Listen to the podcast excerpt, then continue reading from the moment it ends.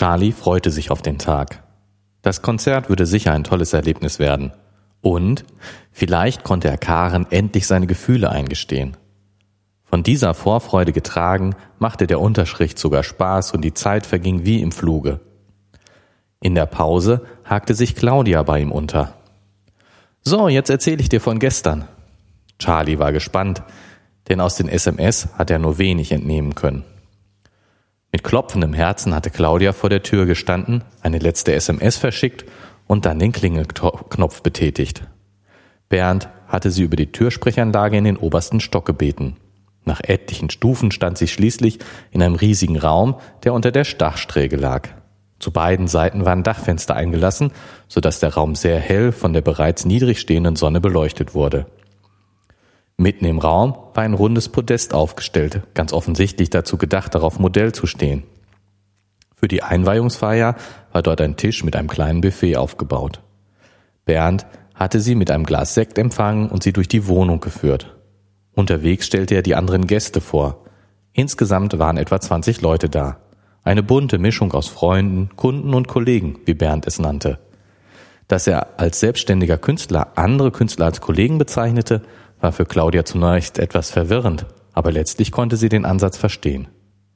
Die offene Küche war Teil des Ateliers, an das sich ein Gästezimmer, das Bad und das Schlafzimmer anschlossen. Alle Zimmer waren recht groß, vor allem das Bad. Da hätte man eine Feier, Party feiern können. So mit Whirlpool, riesiger Dusche und sogar einer beheizten Bank zum Drauflegen, schwärmte Claudia. Charlie war beeindruckt. Wer kann sich denn sowas leisten? Bernd hatte offensichtlich das ganz große losgezogen. Das Atelier wurde ihm von seinem Auftraggeber zur Verfügung gestellt. Es gab sogar einen Reinigungsservice, der alles in Ordnung hielt. Claudia hatte ein paar der ausgestellten Bilder mit der Kamera ihres Handys aufgenommen und zeigte sie Charlie. Beide waren sich einig, sah ich solche Bilder nirgendwo hinhängen zu wollen. Wie Bernd erklärt hatte, waren es Vorlagen für Illustrationen von Büchern. Vor allem arbeitete er wohl an einer Filmproduktion mit. Das soll so eine Art Trickfilm werden, im Stil einer Fantasy, seiner Fantasy-Bilder. Bernd hatte wohl genau den Geschmack eines Produzenten getroffen, der gern bereit war, viel Geld auszugeben. Jedenfalls haben wir uns sehr nett unterhalten und es war super lustig. Die Typen waren ganz anders als alle Leute, die ich sonst so kenne. Deren Blick auf die Welt ist schon was Besonderes. Angebote, auch mal Modell zu stehen, hatte sie abgelehnt. Nicht verhindern konnte sie aber, dass es nun einige Bleistiftzeichnungen von ihr gab, die auf die Schnelle angefertigt worden waren. Einige davon hatte sie zum Andenken mitnehmen dürfen und zeigte sie Charlie. Dieser war beeindruckt. Puh, das machen die mal so eben? Total gut getroffen. Claudia zeigte ihm ein Bild, das eine Karikatur von ihr darstellte. Sehr überspitzt dargestellt, war sie aber eindeutig zu erkennen. Das letzte Bild schließlich zeigte Bresta Claudia als Schwertkämpferin. Das war Claudias Favorit. Und das nicht nur, weil es von Bernd selbst war. Und in dem Spiel wollen sie den Film machen. Ich bin jedenfalls total gespannt. Claudia verstaute die Zeichnungen wieder in der Papprolle, in der sie sie transportiert hatte. Und, wollte Charlie wissen, gehst du wieder hin? Claudia war sich nicht ganz sicher. Wenn es sich ergibt, aber bestimmt nicht regelmäßig. Mal sehen. Bernd ist auf jeden Fall ein total netter Typ. Nachdem die letzte Vormittagsstunde beendet war, machte sich Charlie froh gelaunt auf den Weg zur Mensa. Beim Mittagessen mit Karen und seiner Schwester würde er endlich die gute Nachricht verkünden können. Er malte sich aus, wie sich Karen darüber freuen würde, dass er mit ihr zum Konzert ginge. Als er die Mensa betrat, suchten seine Blicke die Tische ab. Tatsächlich saßen Melanie und Karen bereits an ihrem, mit ihren Tabletts an den üblichen Tisch. Charlie reihte sich in die Warteschlange ein, die um diese Zeit immer furchtbar lang war. Der freundliche Schlag auf die Schulter traf ihn so vollkommen unvorbereitet. Erschrocken blickte er sich um. Hallo Charlie, begrüßte ihn Willi. Alles okay bei dir? Der etwas besorgte Unterton war Charlie nicht entgangen. Ja, klar, alles im grünen Bereich. Und bei dir? Wer hat denn das Glück, mit dir heute Abend abzurocken? Karen. Sie hat mich heute Morgen gefragt. Ich dachte, du könntest nicht. Karen meinte, du hättest was Besseres vor. Willi wirkte unsicher. Als er sah, wie blass Charlie von einem auf den anderen Augenblick wurde, fügte er hinzu, es war nicht meine Idee. Charlie nickte nur stumm. Nee, schon gut. Ich hab mich da wohl in etwas verrannt. Viel Spaß euch beiden. Schlagartig war ihm der Appetit vergangen und er wandte sich stumm dem Ausgang zu. Er fühlte sich wie ein Spielzeug, das in die Ecke geworfen worden war. Eine kleine Welt war für ihn zusammengebrochen. Ohne dass er genau wusste warum, lenkte er seine Schritte in Richtung Zocke. Dort saß Fredde vor einem der Rechner und bastelte an einem Foto herum. Jedenfalls hatte Charlie den Eindruck. Fredde bemerkte ihn erst, als Charlie das Wort an ihn richtete. Hallo Fredde, na, seit wann nutzt du die Zocke-Rechner? Charlie, hallo. Na ja, hier ist ein Programm zur Bildbearbeitung drauf. Sowas hab ich nicht. Ich möchte gern herausfinden, was man hier sehen kann. Da muss etwas an der Helligkeit gedreht werden und etwas Schärfe rein und so. Schau mal selbst. Was meinst du? Sieht man was? Charlie setzte sich neben Fredde und versuchte zu erkennen, was es mit dem Bild auf sich hatte. Also, das Gebäude da könnte die Schule sein, die Ecke Richtung Sporthalle. Siehst du den Baum da? Dahinter ist der Fahrradschuppen. Fredde erkannte, dass Charlie absolut richtig lag. Oh Mann, ich grübel schon seit einer halben Stunde daran herum. Fredde nutzte den Internetzugang, um einen Stadtplan aufzurufen. Er suchte einen Ausschnitt heraus, auf dem die Schule zu sehen war. So, also wenn das der Blick aus dem Fenster ist, dann muss die Wohnung ja wohl irgendwo hier an der Straße liegen, oder? folgerte aus Charlies Beobachtung. Fredde schaltete um auf Luftaufnahmen, die der Internetstadtplan anbot. Wieder war es Charlie, der die richtige Spur fand. Hier, das ist doch die Firma von Helges Dad, oder? Du hast mal wieder recht. Damit erklärt sich auch, warum das Zimmer interessant ist. Das ist sicher so eine Art Notwohnung, die sich der alte Obers eingerichtet hat, falls er mal nicht nach Hause will oder kann. Vermutlich hofft der Typ, Herr Obers, würde da auch mal gerne Party steigen lassen. Fredde lehnte sich zufrieden zurück. So, jetzt fehlt uns eigentlich nur noch der Standort von diesem FTP-Server. Da werde ich heute Abend mal von Willis Wohnung ausforschen. Charlie schaut ihn verblüfft an. Ich denke, Willi geht auf dieses Konzert. Ja, aber er hat mir erlaubt, mich bei ihm einzuladen. Während ihr euch schön amüsiert, versuche ich einmal herauszufinden, ob es nicht irgendwo auf diesem Rechner einen Hinweis auf seinen Besitzer gibt. Charlie überlegte kurz, ob er sich nicht Fredde anschließen wollte. Zum Konzert wollte er jedenfalls nicht. Wenn Karen nicht mit ihm dorthin wollte, sondern lieber mit Willi ging, dann wollte er auch nicht zusehen, wie sich die beiden amüsierten. Doch Fredde wollte er auch nicht auf die Nerven gehen, denn er wusste, Fredde würde Ruhe brauchen. Die hätte er nicht, wenn Charlie ihm im Nacken saß. Er würde wohl den Abend im virtuellen Weltraum verbringen. Jedenfalls war ihm die Lust auf andere Menschen für den Tag vergangen. Einige Bücher lagen auch noch ungelesen in der Ecke. Vielleicht würde er sich auch mal ein wenig abseits des PCs in Fantasiewelten begeben. Er verabschiedete sich von Fredde und wünschte ihm viel Erfolg bei seiner Hackerei.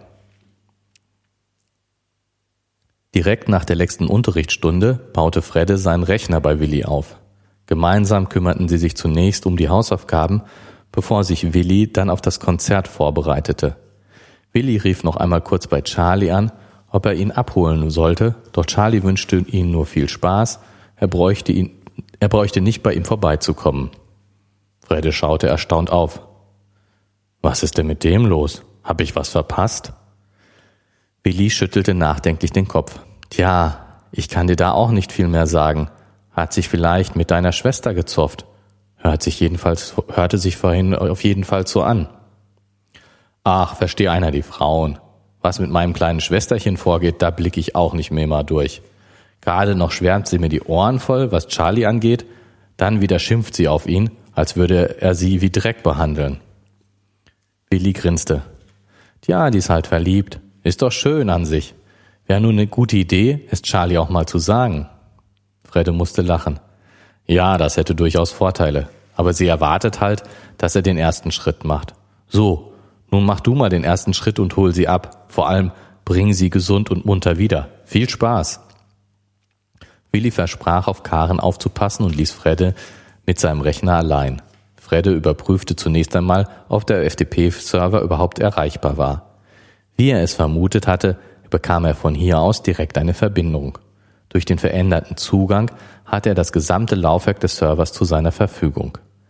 Die erste Euphorie erhielt einen großen Dämpfer, als er merkte, dass dieses Laufwerk wohl ganz gezielt eingerichtet worden war, um als Datensammler zu dienen. Systemdateien und die üblichen Programmverzeichnisse, in denen er gerne einmal der ein oder andere Hinweis auf die Identität des Besitzers zu finden wäre, blieben ihm verborgen. Fredde seufzte. Na, das wäre auch zu einfach gewesen. Also durchsuchte er die Verzeichnisse nach und nach, in der Hoffnung, eine verdächtig klingende Datei zu finden. Um nicht zu viel Aufsehen zu erregen, wollte er nicht unnötig Dateien herunterladen. Das Verzeichnis, in dem der Geisterrechner seine Dateien ablegte, ließ er links liegen, da die dort gespeicherten Dateien verschlüsselt waren. Leider wurde hier ein asymmetrisches Verfahren benutzt. Fredde musste, sich, musste in sich hineingrinsen. Wenn Charlie jetzt hier wäre, würde er wohl wieder einiges erklären müssen. Auf dem Geisterrechner wurden die Dateien mit einem Schlüssel verschlüsselt, der auf diesem Rechner vorhanden war. Sicher, ganz sicher würde Charlie vorschlagen, doch einfach den Schlüssel von dort zu kopieren, um dann den dann zum Entschlüsseln zu verwenden. Genau da würde Fredde widersprechen müssen.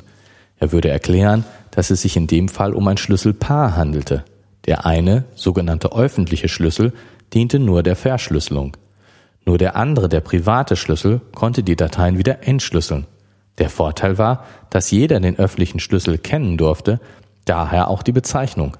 Aber nur der Besitzer des privaten Schlüssels konnte die Datei dann wieder lesen. Aber Charlie war nicht da und Freude konnte sich die Erklärungen sparen. Nach und nach verstand Freddy die Struktur, mit der die Verzeichnisse abgelegt worden waren. Er hoffte daraus einen Anhaltspunkt für weitere Forschung zu bekommen. Der Eingangsordner wurde von dem Geisterrechner mit Daten gefüllt. Hier wurde der meiste Speicherplatz verbraten, schätzte zumindest Fredde. Dann gab es da ein Verzeichnis, in dem einige Filmdateien lagen. Fredde vermutete, dass es sich hierbei um die für den Besitzer interessanten Ausschnitte handelte. Er beschloss, diese später herunterzuladen.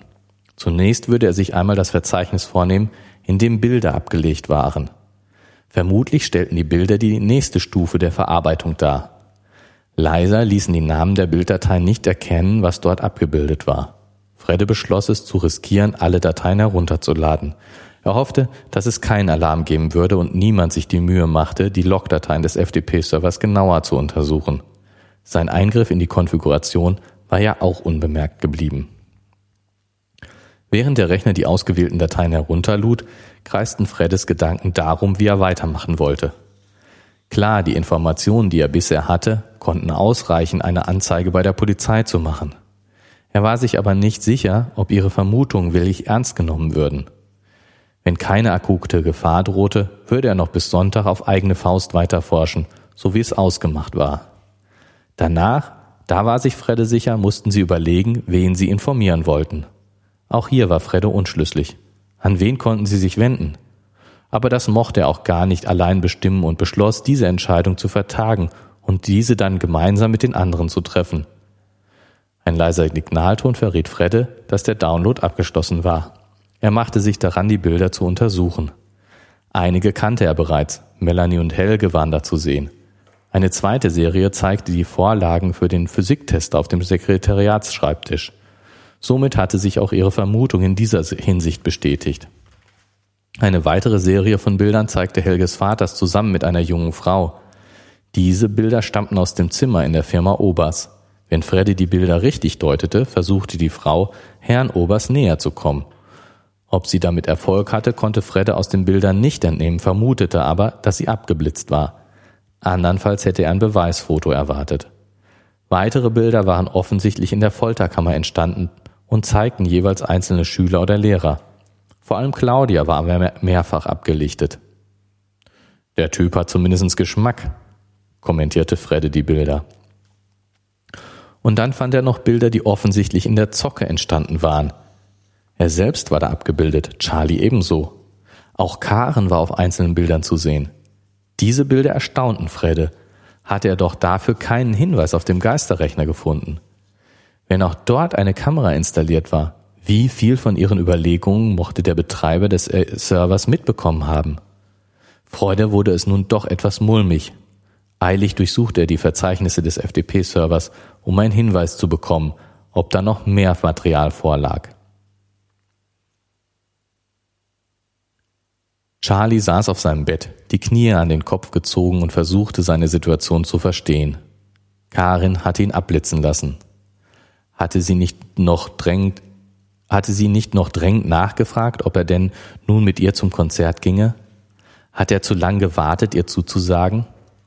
Am Mittwoch hatte er sie einfach nicht gesehen. Immer war ihm etwas dazwischen gekommen. Vielleicht hätte er doch mitgehen sollen. Immerhin hatte Willi sie jetzt ganz für sich allein. Egal, was Melanie sagte, zwischen Willi und Karen konnte alles sein. Charlie war wütend auf sich selbst. Da hatte er nun die Erlaubnis seiner Eltern und er hockte doch in seinem Zimmer. Raus. Er musste raus hier, bevor er noch in Selbstmitleid unterging. Claudia fiel ihm ein. Immerhin hatte er durch die SMS ihre Handynummer. Morgen würde die Grafenbergerin wissen wollen, welche Gruppen mit welchen Themen Stunden vorbereiten wollten. Er griff zu seinem Handy und verfasste eine kurze SMS und Claudia antwortete prompt. Sie schlug ihm das Parkcafé als Treffpunkt vor und Charlie machte sich sofort auf den Weg. Am Parkeingang erwartete Claudia ihn. Ihre Mutter hatte darauf bestanden, dass sie das Auto nahm, falls es doch noch regnen sollte. Das Wetter hatte sich deutlich verschlechtert, dicke Wolken verdunkelten den Himmel. Charlie fand es in seiner Stimmung angepasst. Er kettete sein Fahrrad an und gemeinsam strebten sie dem Café zu. Claudia lotste ihn zu ihrem Lieblingsplatz. Bei Apfelschorle und Cola besprachen die beiden die Optionen, die sich aus den Stichpunkten ergaben, die Frau Grafenberg ihnen in die Hand gedrückt hatte. Claudia hatte ein paar englische Kurzgeschichten mitgebracht, die sie in ihrem Regal gefunden hatte. Recht bald hatten sie eine grobe Vorstellung davon, wie sie daraus ein Hörspiel machen konnten. Und vor allem, wie man das in einer größeren Gruppe erarbeiten konnte. Eine Sorge weniger, schloss Charlie die Überlegung. Claudia sah ihn fragend an. Sag mal, wolltet ihr nicht auf das Konzert an der Uni? Charlie druckste etwas herum. An sich schon, aber Karen ist nur mit Willi hin und. Da wolltest du nicht stören, ergänzte Claudia und fuhr fort. Weil dich die eine versetzt hat, dachtest du, vielleicht hat ja die andere Zeit. Charlie sah sie erstaunt an. Wie meinst du das? Denkst du, ich sehe dich als Notnagel, als Ersatzdate? Claudia lenkte ein. Tut mir leid, war ein blöder Kommentar. Hab manchmal das Gefühl, ich bin nur dann interessant, wenn keine andere mehr da ist. Das tut mir schon mal weh. Ich kann doch auch nicht aus meiner Haut. Und dann ist da noch Max. Und du, fügte sie hinzu, du bist jetzt der Blitzableiter. Das ist sehr unfair. Sorry. Charlie war etwas verlegen, denn ganz Unrecht hatte Claudia ja nicht. Hätte er die Wahl zwischen Karen und ihr gehabt, wäre er sicher eher mit Karen ausgegangen. Sie unterhielten sich noch eine Weile über die Probleme, die Claudia durch die Kinderbetreuung hatte. Charlie war beeindruckt, welche Verantwortung Claudia so selbstverständlich trug. Das ist ja fast, als wenn Max dein Sohn wäre. Gibt es denn niemanden, der euch da unterstützen kann? Ich bin ja schon froh, dass die Tagesstätte so gut funktioniert und Max auch schon mal zu Freunden gehen kann. Aber das ist natürlich nichts Regelmäßiges. Ansonsten ist da noch meine Oma aber die kann ich mit Max nicht allein, die kann mit Max nicht allein fertig werden. Eigentlich wäre schon viel gewonnen, wenn meine Ma nicht so fürchterliche Arbeitszeiten hätte. Aber weil sie auf den Job angewiesen ist, macht sie jeder Sonderregelung mit. Das ist ja Ausbeutung. Charlie war entsetzt. Claudia nickte. Ja, das kann man so sagen. Aber was willst du machen? Als alleinerziehende Mutter ist es schwer, was zu finden. Die Arbeitgeber wissen ja auch, dass sie immer, wenn das was mit dem Kind ist, frei nehmen musst. Da lassen sie sich dann immer was einfallen, warum sie den Job nicht bekommen kann. Charlie wusste nicht so recht, was er darauf erwidern sollte. Seine eigenen Sorgen verblassten neben dem Gehörten. Claudia schaute ihn grinsend an. Es ist ja auch nicht so, dass es nur schlecht ist. Immerhin bin ich oft genug die Erste, die eine neue Entwicklung beim Max mitbekommt. Der erste Purzelbaum, so manche Bastelerfolge und so weiter. Das sind so wundervolle Kleinigkeiten, die erlebt man ja sonst erst bei den eigenen Kindern. Es gibt eben immer so Phasen, in denen ich gerne einfach nur ich selbst sein will. Ohne Max würde mir aber auch was fehlen. In diesem Moment meldet sich Claudias Handy mit einer SMS. Claudia schaute Charlie traurig an. Tut mir leid, aber ich muss heim. Meine Ma soll noch mal zum Spätdienst kommen. Irgendwie haben sie da ein schlechtes Timing. Charlie bestand darauf, die Rechnung zu bezahlen, und so machte sich Claudia sofort auf den Weg. Charlie sah er noch kurz nach. Dann versuchte er die Bedienung auf sich aufmerksam zu machen. Schließlich ging er selbst zur Theke, um zu zahlen. Bevor er das Café verlassen konnte, hielt ihn die Kellnerin noch einmal zurück. Hier, ich habe das Foto, ich glaube, das Foto hat deine Freundin am Wochenende hier verloren. Es lag da unter den Blumen. Dabei zeigte sie in Richtung ihres Tisches. Charlie nahm das Foto entgegen. Danke, ich geb's ihr. Mit diesen Worten trat er ins Freie. Es war merklich kühler als noch in den vergangenen Tagen. Er beeilte sich, nach Hause zu kommen. Erst hier schaute er sich das Foto genauer an. Zweifelsfrei war hier Claudia abgebildet. Auch wenn wenig von der Umgebung zu sehen war, stand für ihn fest, dass dieses Foto in der Folterkammer entstanden war. Das Bild verstaute er in seiner Schultasche, dann würde er es Claudia am nächsten Tag aushändigen können. Ein Blick auf die Uhr ließ ihn die Idee, Moldo doch noch in ein Abenteuer zu führen, vergessen. Das Spiel für einige Minuten zu starten machte keinen Sinn. Die Pegasus war nur ein Mausklick entfernt darauf, wartete nur einen Mausklick entfernt darauf, den Weltraum weiter zu erkunden. Aber auch hier fehlte ihm die Lust.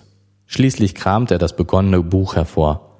Schon nach Sekunden versank er in der Fantasiewelt und verfolgte die Abenteuer eines Drachentöters. In seiner Fantasie war es Moldur, der die Figur des Helden ausfüllte. Nicht zuletzt war die Spielfigur ein Resultat dieser Bücher. Kurz musste er an das Bild denken, das Claudia ihm gezeigt hatte. So wie dieser Bernd sie in Bresta verwandelt hatte, so verwandelte er sich in Moldur. Oder eben in den Helden dieses Buches, das er gerade las. Als Melanie in sein Zimmer trat und sich neben ihn setzte, brauchte er erst einen Moment, um zurück in die Gegenwart zu finden. Ich dachte, du wärst mit Karen zum Konzert. Ihre Frage hatte er erwartet. Mehr als ein Ich auch brachte er als Antwort aber nicht zustande. Melanie hakte nach. Was ist denn passiert? Karen hat sich doch auch darauf gefreut. Komisch, antwortete Charlie. Warum fragt sie dann Willi? Ach, ich glaube so langsam. Ich bin nur gut genug, solange Willi nicht da ist. Charlie fiel auf, dass er nun ähnlich argumentierte wie Claudia vorhin. Melanie schüttelte den Kopf. Das glaubst du doch wohl selber nicht. Und wo warst du stattdessen? Charlie erzählte ihr von Claudia und von deren Besuch bei Bernd. Ach, deswegen bist du mit Claudia über den Hof gezogen. Karen, hat, Karen hatte ein paar spitze Bemerkungen fallen lassen, als sie euch gesehen haben, als wir euch gesehen haben. So richtig ernst genommen hatte ich das aber nicht. Ich glaube, ich werde sie da mal aufklären. Es ist mir egal, ob du das willst oder nicht. Charlie knuffte seine Schwester in die Seite. Ich finde es aber komisch, wenn ich nicht mal mehr mit einem anderen Mädchen reden darf. Sie flirtet doch auch mit Willi, und das sogar, wenn ich dabei bin. Melanie konnte es auch nicht ganz verstehen. Kann ich dir auch nicht wirklich etwas zu sagen, aber morgen ist ja Zeit genug zu reden. Wir haben ja einen Ausflug. Charlie blickte sie erschrocken an. Ausflug? Wie Ausflug? Er hatte eigentlich gehofft, mit Karen in Ruhe reden zu können, doch Melanie zerstörte diese Hoffnung. Wir fahren mit der Stufe ins Museum bis zum Nachmittag. Da ist so eine komische Sonderausstellung, in der Geschichtsunterricht, die in den Geschichtsunterricht passt. Da wurde kurzfristig eine Tour angesetzt. Helge musste so über seinen Dad noch einen Bus besorgen. Tolle Organisation, muss ich mal sagen. Wenn das so weitergeht, hat das Museum morgen wegen Rohrbruch geschlossen. Charlie stimmte in Melanies Lachen ein und seine Anspannung ließ deutlich nach. Am Wochenende würde er sich sicher noch eine Möglichkeit ergeben, mit Karen zu sprechen. Dann musste er eben endlich seine Gefühle in Worte fassen. Helge will mit mir am Sonntag zum See. Melanie hielt einen Brief in der Hand. Der war heute in einem, meinem Schließfach, vermutlich durch die Luftschlitzer gesteckt. Das war also der eigentliche Grund für Melanies Besuch bei Charlie. Der sah seine kleine Schwester fassungslos an. Du willst dahin? Was muss der Typ noch machen, damit du merkst, was für ein Arsch er ist? Melanies Blick zeigte Charlie mehr als tausend Worte, es gekonnt hätten, dass sie trotz allem über beide Ohren in Helge verliebt war. Ich weiß, ich weiß, was soll ich denn machen? Du kannst das sicher nicht verstehen, aber er ist immer so lieb gewesen zu mir. Dann der Brief hier. Er hat sich noch einmal in mich verliebt, schreibt er. Und wenn er mich in der Schule anschaut, sein Blick. Ach, ich kann es einfach nicht beschreiben. Charlie schüttelte den Kopf und nahm sie in den Arm. Ach, aus euch Frauen soll mal einer schlau werden. Bredder hatte keinen weiteren Hinweis auf Ausnahmen in der Zocke gefunden. Den Informationen zu den Bildern konnte er das Aufnahmedatum entnehmen. Außer ihnen waren dann noch vereinzelte andere Schüler aufgenommen worden. Er erkannte neben einigen Schülern aus seiner Stufe auch Helge, Markus, Claudia und Peter. Insgesamt waren es so um die 20 Bilder. Fredda rätselte immer noch an ihnen herum, als Willi zurückkam, Karen im Schlepptau. Beide waren bester Stimmung. Karen löste sich aus Willis Arm und schlang ihre Arme um ihren Bruder. Das war total super, du hättest auch mitkommen sollen. Fredde zog sie auf seinen Schoß. Schwesterlein, du hast ja getrunken. Sie nickte. Aber nur ein wenig. Na gut, vielleicht doch nicht nur ein wenig. Aber nicht zu viel. Fredde hatte da seine Zweifel und bedachte Willi mit einem vorwurfsvollen Blick. Der hob die Hände. Höchstens zwei Bier, ich schwöre. Und nach einem Blick auf Freddes Laptop fuhr er fort. Was hast du denn da? Fredde zuckte mit den Schultern. Ich kann nicht genau sagen. Ich muss mir das morgen mal in der Zocke ansehen. Jetzt bringe ich mal lieber diese Ulknudel hier nach Hause. Dann schaute er seine Schwester fragend an. Oder möchtest du lieber hier bleiben? Karen zögerte kurz, bevor sie antwortete. Eigentlich keine schlechte Idee.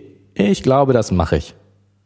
Fredde schaute Willi an, der resignierend die Arme fallen ließ.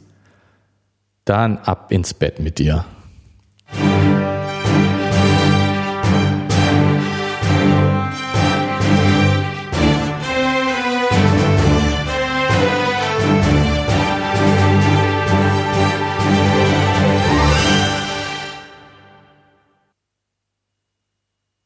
Das war zu früh. Ich das wollte noch weiterlesen. Ich habe aber einen anderen Strich hier. Ja, was machst du für Striche? Okay. Also, liebe Zuhörer, ich habe mich jetzt vertan. Aber das jetzt weiter. Nichts. Wir machen das ganz souverän. ähm, ich habe mich einfach gar nicht gemeldet. Die Musik hat auch nicht gespielt. Genau. Fredde schaute Willi an, der resignierend die Arme fallen ließ. Dann ab mit dir ins Bett. Das wollte ich sagen. Ach so, bitte. Fredde schaute Willi an, der resignierend die Arme fallen ließ. Dann ab ins Bett mit dir. Karen gab den beiden einen schnellen Kuss und verschwand in Willis Schlafzimmer. Fredde begann seinen Rechner herunterzufahren und seine Notizen einzusammeln. Sorry, dass ich noch da bin. Ich wollte euch nicht stören. Aber ich bin schon etwas erstaunt. Eigentlich. Willi unterbrach ihn. Hey, bevor du auf falsche Gedanken kommst. Ich hab hier nur gehalten, weil doch ein Licht war und ich dich mitnehmen wollte. Ansonsten hätte ich Karen zu euch gefahren. Glaub ja mal ja nicht, dass ich darüber, dass ich darüber, dass ich darüber gehe. Demonstrativ begann er das Sofa zum Bett umzubauen. Fredde zuckte die Schultern. Kann mir mal ja auch egal sein eigentlich. Aber wenn du ihr weh tust, dann treffen wir uns mal im Dunkeln. Nachdem Willi ihn bis zur Tür gebracht hatte, schlenderte Fredde zu seinem Fahrrad und schob es in Gedanken versunken bis zur heimatlichen Haustür. Fahren, mo fahren mochte er so abgelenkt, wie er war, lieber nicht. Was war nur mit seiner Schwester los? Und was mit Willi? Sicher, geflirtet hatten die beiden immer gerne miteinander. Mehr hatte er aber nie vermutet. Charlie tat ihm etwas leid. Er beschloss ihm davon lieber nicht zu erzählen. Das sollten andere tun. Er würde mit Karen reden, auch wenn er sich normalerweise aus dem Leben seiner Schwester heraushielt. Die Situation überstieg sein Verständnis bei weitem. Frauen, dachte er noch, bevor er Thank you.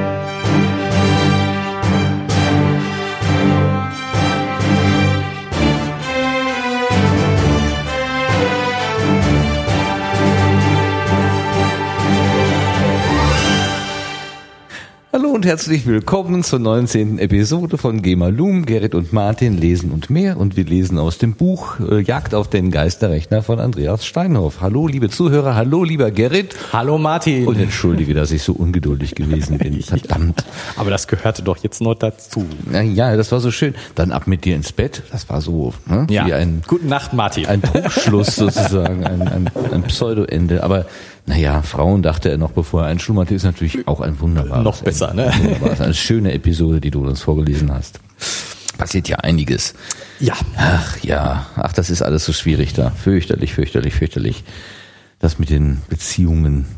Ähm, ja, aber Beziehungen sind ja nicht alles. Ich denke, das sparen wir uns vielleicht mehr so für den zweiten Teil auf. Lass uns mal nochmal äh, vielleicht am Anfang in die Technik reingucken. Denn der Fredde hat ja da auch so süß quasi monologisiert, äh, was denn da mit dieser, mit dem Festplatteninhalt äh, und der Verschlüsselung und so weiter, das alles zu tun hat. Ähm, da würde ich am Anfang mal drauf eingehen und später dann auf diese ganzen sozialen Fragen, die da so auftauchen. Bist du damit einverstanden? Äh, immer, natürlich. Ja? Oh. Mit fast allem machst du was einverstanden, außer wenn du die Mittelmusik zu früh einspielst. das ist ein, wir haben, wir haben vorher über die, äh, die, den Abschnitt gesprochen und ich hatte mir tatsächlich den falschen Strich gemacht. Ah. Das ist, ist schrecklich. Unverzeihlich, unverzeihlich, ja, unverzeihlich. Genau. Jetzt hat was abgesprochen, dann doch nicht.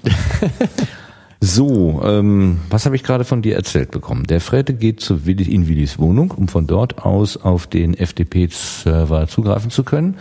Das hatten wir ja in der letzten Episode, glaube ich, äh, aufgeklärt. Genau. Dass der Zugriff auf diesen FTP-Server, je nachdem von wo der ähm, Fredde darauf zugreift, unterschiedlich reagiert beziehungsweise gar nicht da ist. Sozusagen. Genau, also der, der Fredde hat das also, ja äh, vermutet, nachdem er realisiert hatte, er, es geht immer von zu Hause aus nicht mhm. und es geht ging ein paar Mal und ging jedes Mal, wenn er es versucht hatte, von Willi aus und deswegen hat er vermutet, die Firewall auf Seiten des FTP-Servers, also bei dem, dem Netzwerk, würde eben nur Zugriffe aus dem Schulnetz hinter dem die Zocke und Willis Rechner und der Geisterrechner alles liegt, mhm. zu eben funktion äh, zulassen, aber nicht von Fredde zu Hause aus. Und weil die alle über denselben Router laufen, haben die alle dieselbe Absenderadresse sozusagen, genau, die IP-Adresse. Und das ist vermutlich der Filter, auf den dieser FTP-Server genau, eingerichtet wird. Das hatte er vermutet, genau. genau. Und er sieht ja auch dann bei dem Versuch, das aus Willis Wohnung zu machen, die ja äh, auf dem Gelände der Schule ist und deswegen auch im Schulnetzwerk, mit dem Schulnetzwerk vernetzt ist, ähm, sieht er, dass das funktioniert. Er hat also Zugriff auf den FTP-Server und kann sich da so ein bisschen umgucken, kommt ja. da rein und sieht erstmal ein Laufwerk, in dem kein Betriebssystem drin ist, sondern nur Daten. Ja. Warum ist das so? Ähm, naja, weil was er, was er sieht, ist ja über den FTP-Server. Das heißt, es ist nicht so, wie wenn du auf deine Festplatte zu Hause auf deinem Rechner guckst, sondern äh, es ist ja ein Fernzugriff auf die Festplatte. Mhm. Die, dieser Fernzugriff wird von dem FTP-Server-Programm realisiert. Also das Ding heißt ja FTP-Server, weil darauf ein Dienst läuft, ein Service läuft, der sich FTP nennt und der Zugriff auf Dateien gestattet. Und jetzt ist es natürlich so, oder kann man sich leicht vorstellen, dass äh, welche Festplatten ich da sehe oder auf welche Verzeichnisse ich zugreifen kann, ähm, natürlich konfiguriert ist. Und es ist nicht ungewöhnlich, dass äh, man natürlich nicht Zugriff auf alles gestattet. Und das sieht jetzt so aus, das vermutet der Freddy ja auch dann sofort, dass äh, der FTP-Server nur Zugriff auf ein, ein Datenlaufwerk gestattet und nicht auf das Laufwerk, auf dem das Betriebssystem ist. Das ist äh, klar. Ich meine, wenn du deinen Rechner zu Hause hast, dann hast du normalerweise dieses C-Laufwerk. Wir sprechen wie immer nur von Windows-Rechnern. ähm, hast du dieses C-Laufwerk, wo normalerweise das Betriebssystem drauf ist. Und wenn du jetzt zum Beispiel eine externe Festplatte dran stöpselst, dann kriegt die einen anderen Laufwerksbuchstaben. Das ist so das Übliche. Jo. Und so ungefähr kann man sich das da auch vorstellen, dass eben ähm, eine andere Festplatte da dran gestöpselt sind oder eben auch eine Festplatte geteilt ist. Man kann ja auch, wenn man ein bisschen was äh, Aufwendigeres machen will, äh, Windows mit verschiedenen Partitionen einrichten, um zum Beispiel Betriebssystem von Daten zu trennen. Ja, was, was eben in vielerlei Hinsicht sinnvoll sein kann, ähm, gerade wenn man äh, äh, entweder den Zugriff regeln will, dass nicht jeder von außen auf alles zugreifen kann oder eben zum Beispiel auch um verschiedene Dinge gegeneinander zu schützen. Also irgendwie war das jetzt, in diesem Abschnitt war das nicht, aber ich glaube im letzten, dass der Fredde sagt, ähm, wenn der, der, genau, er vermutet, als, als er da feststellt, wie, dass er nicht immer auf den FTP-Server zugreifen kann und sich überlegt, also irgendwie ist das total komisch, weil der muss doch eigentlich immer laufen, weil der Geisterrechner muss ja seine Daten loswerden, weil wenn die Festplatte voll läuft, dann kriegt der Computer Probleme. Und das kann man ja zum Beispiel auch durch eine verschiedene Partitionen äh, gegeneinander abgrenzen, dass man eben sagt, äh, ich schreibe meine Daten auf eine Partition, auf einen Festplattenbereich auf, und sage eben, da kommen die Daten. Wenn das voll läuft, dann ist das nicht so schlimm. Wenn die Betriebssystempartition voll läuft, dann gibt es Probleme wirklich mit dem Rechner. Und äh, insofern können auch eben äh, verschiedene Partitionen so auf einer Festplatte Sinn machen oder eben verschiedene Festplatten, die man an einen Rechner stöpselt und so. Auf jeden Fall, lange Rede, kurzer Sinn. In die, der, der FTP-Server ist offensichtlich so konfiguriert, dass äh, man über dieses FTP-Protokoll, über dieses FTP-Dienst nicht auf alle Dateien auf die der Gesamtrechner Zugriff hat, auch Zugriff hat, sondern nur eben auf bestimmte Datendateien.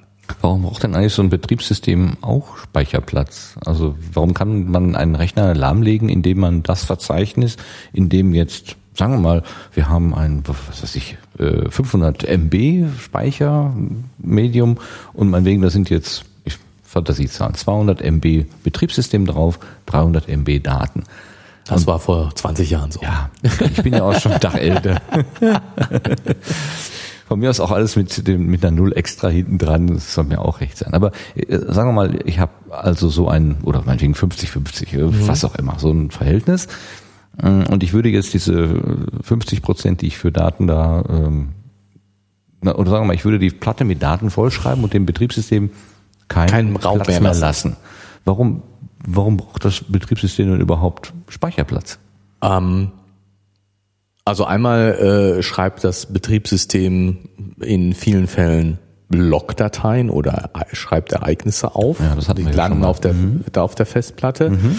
Da könnte man natürlich noch argumentieren, dass wenn das Betriebssystem äh, da keinen Platz mehr findet, dann fällt das Log eben aus. Aber äh, das muss jetzt ja nicht, es geht ja nur ums Mitteilungen rausschreiben und wenn das nicht passiert, äh, muss nicht, muss zumindest theoretisch nicht deswegen das Betriebssystem nicht mehr funktionieren. Praktisch äh, kann das schon mal dazu führen, dass bestimmte Teile dann nicht mehr funktionieren, einfach weil äh, fest davon ausgegangen wird, dass Platz da ist und die sozusagen gar keine Abfrage stattfindet. Es gibt den Schreibbefehl und wenn das der Schreibbefehl nicht funktioniert, dann stürzt das Programm ab.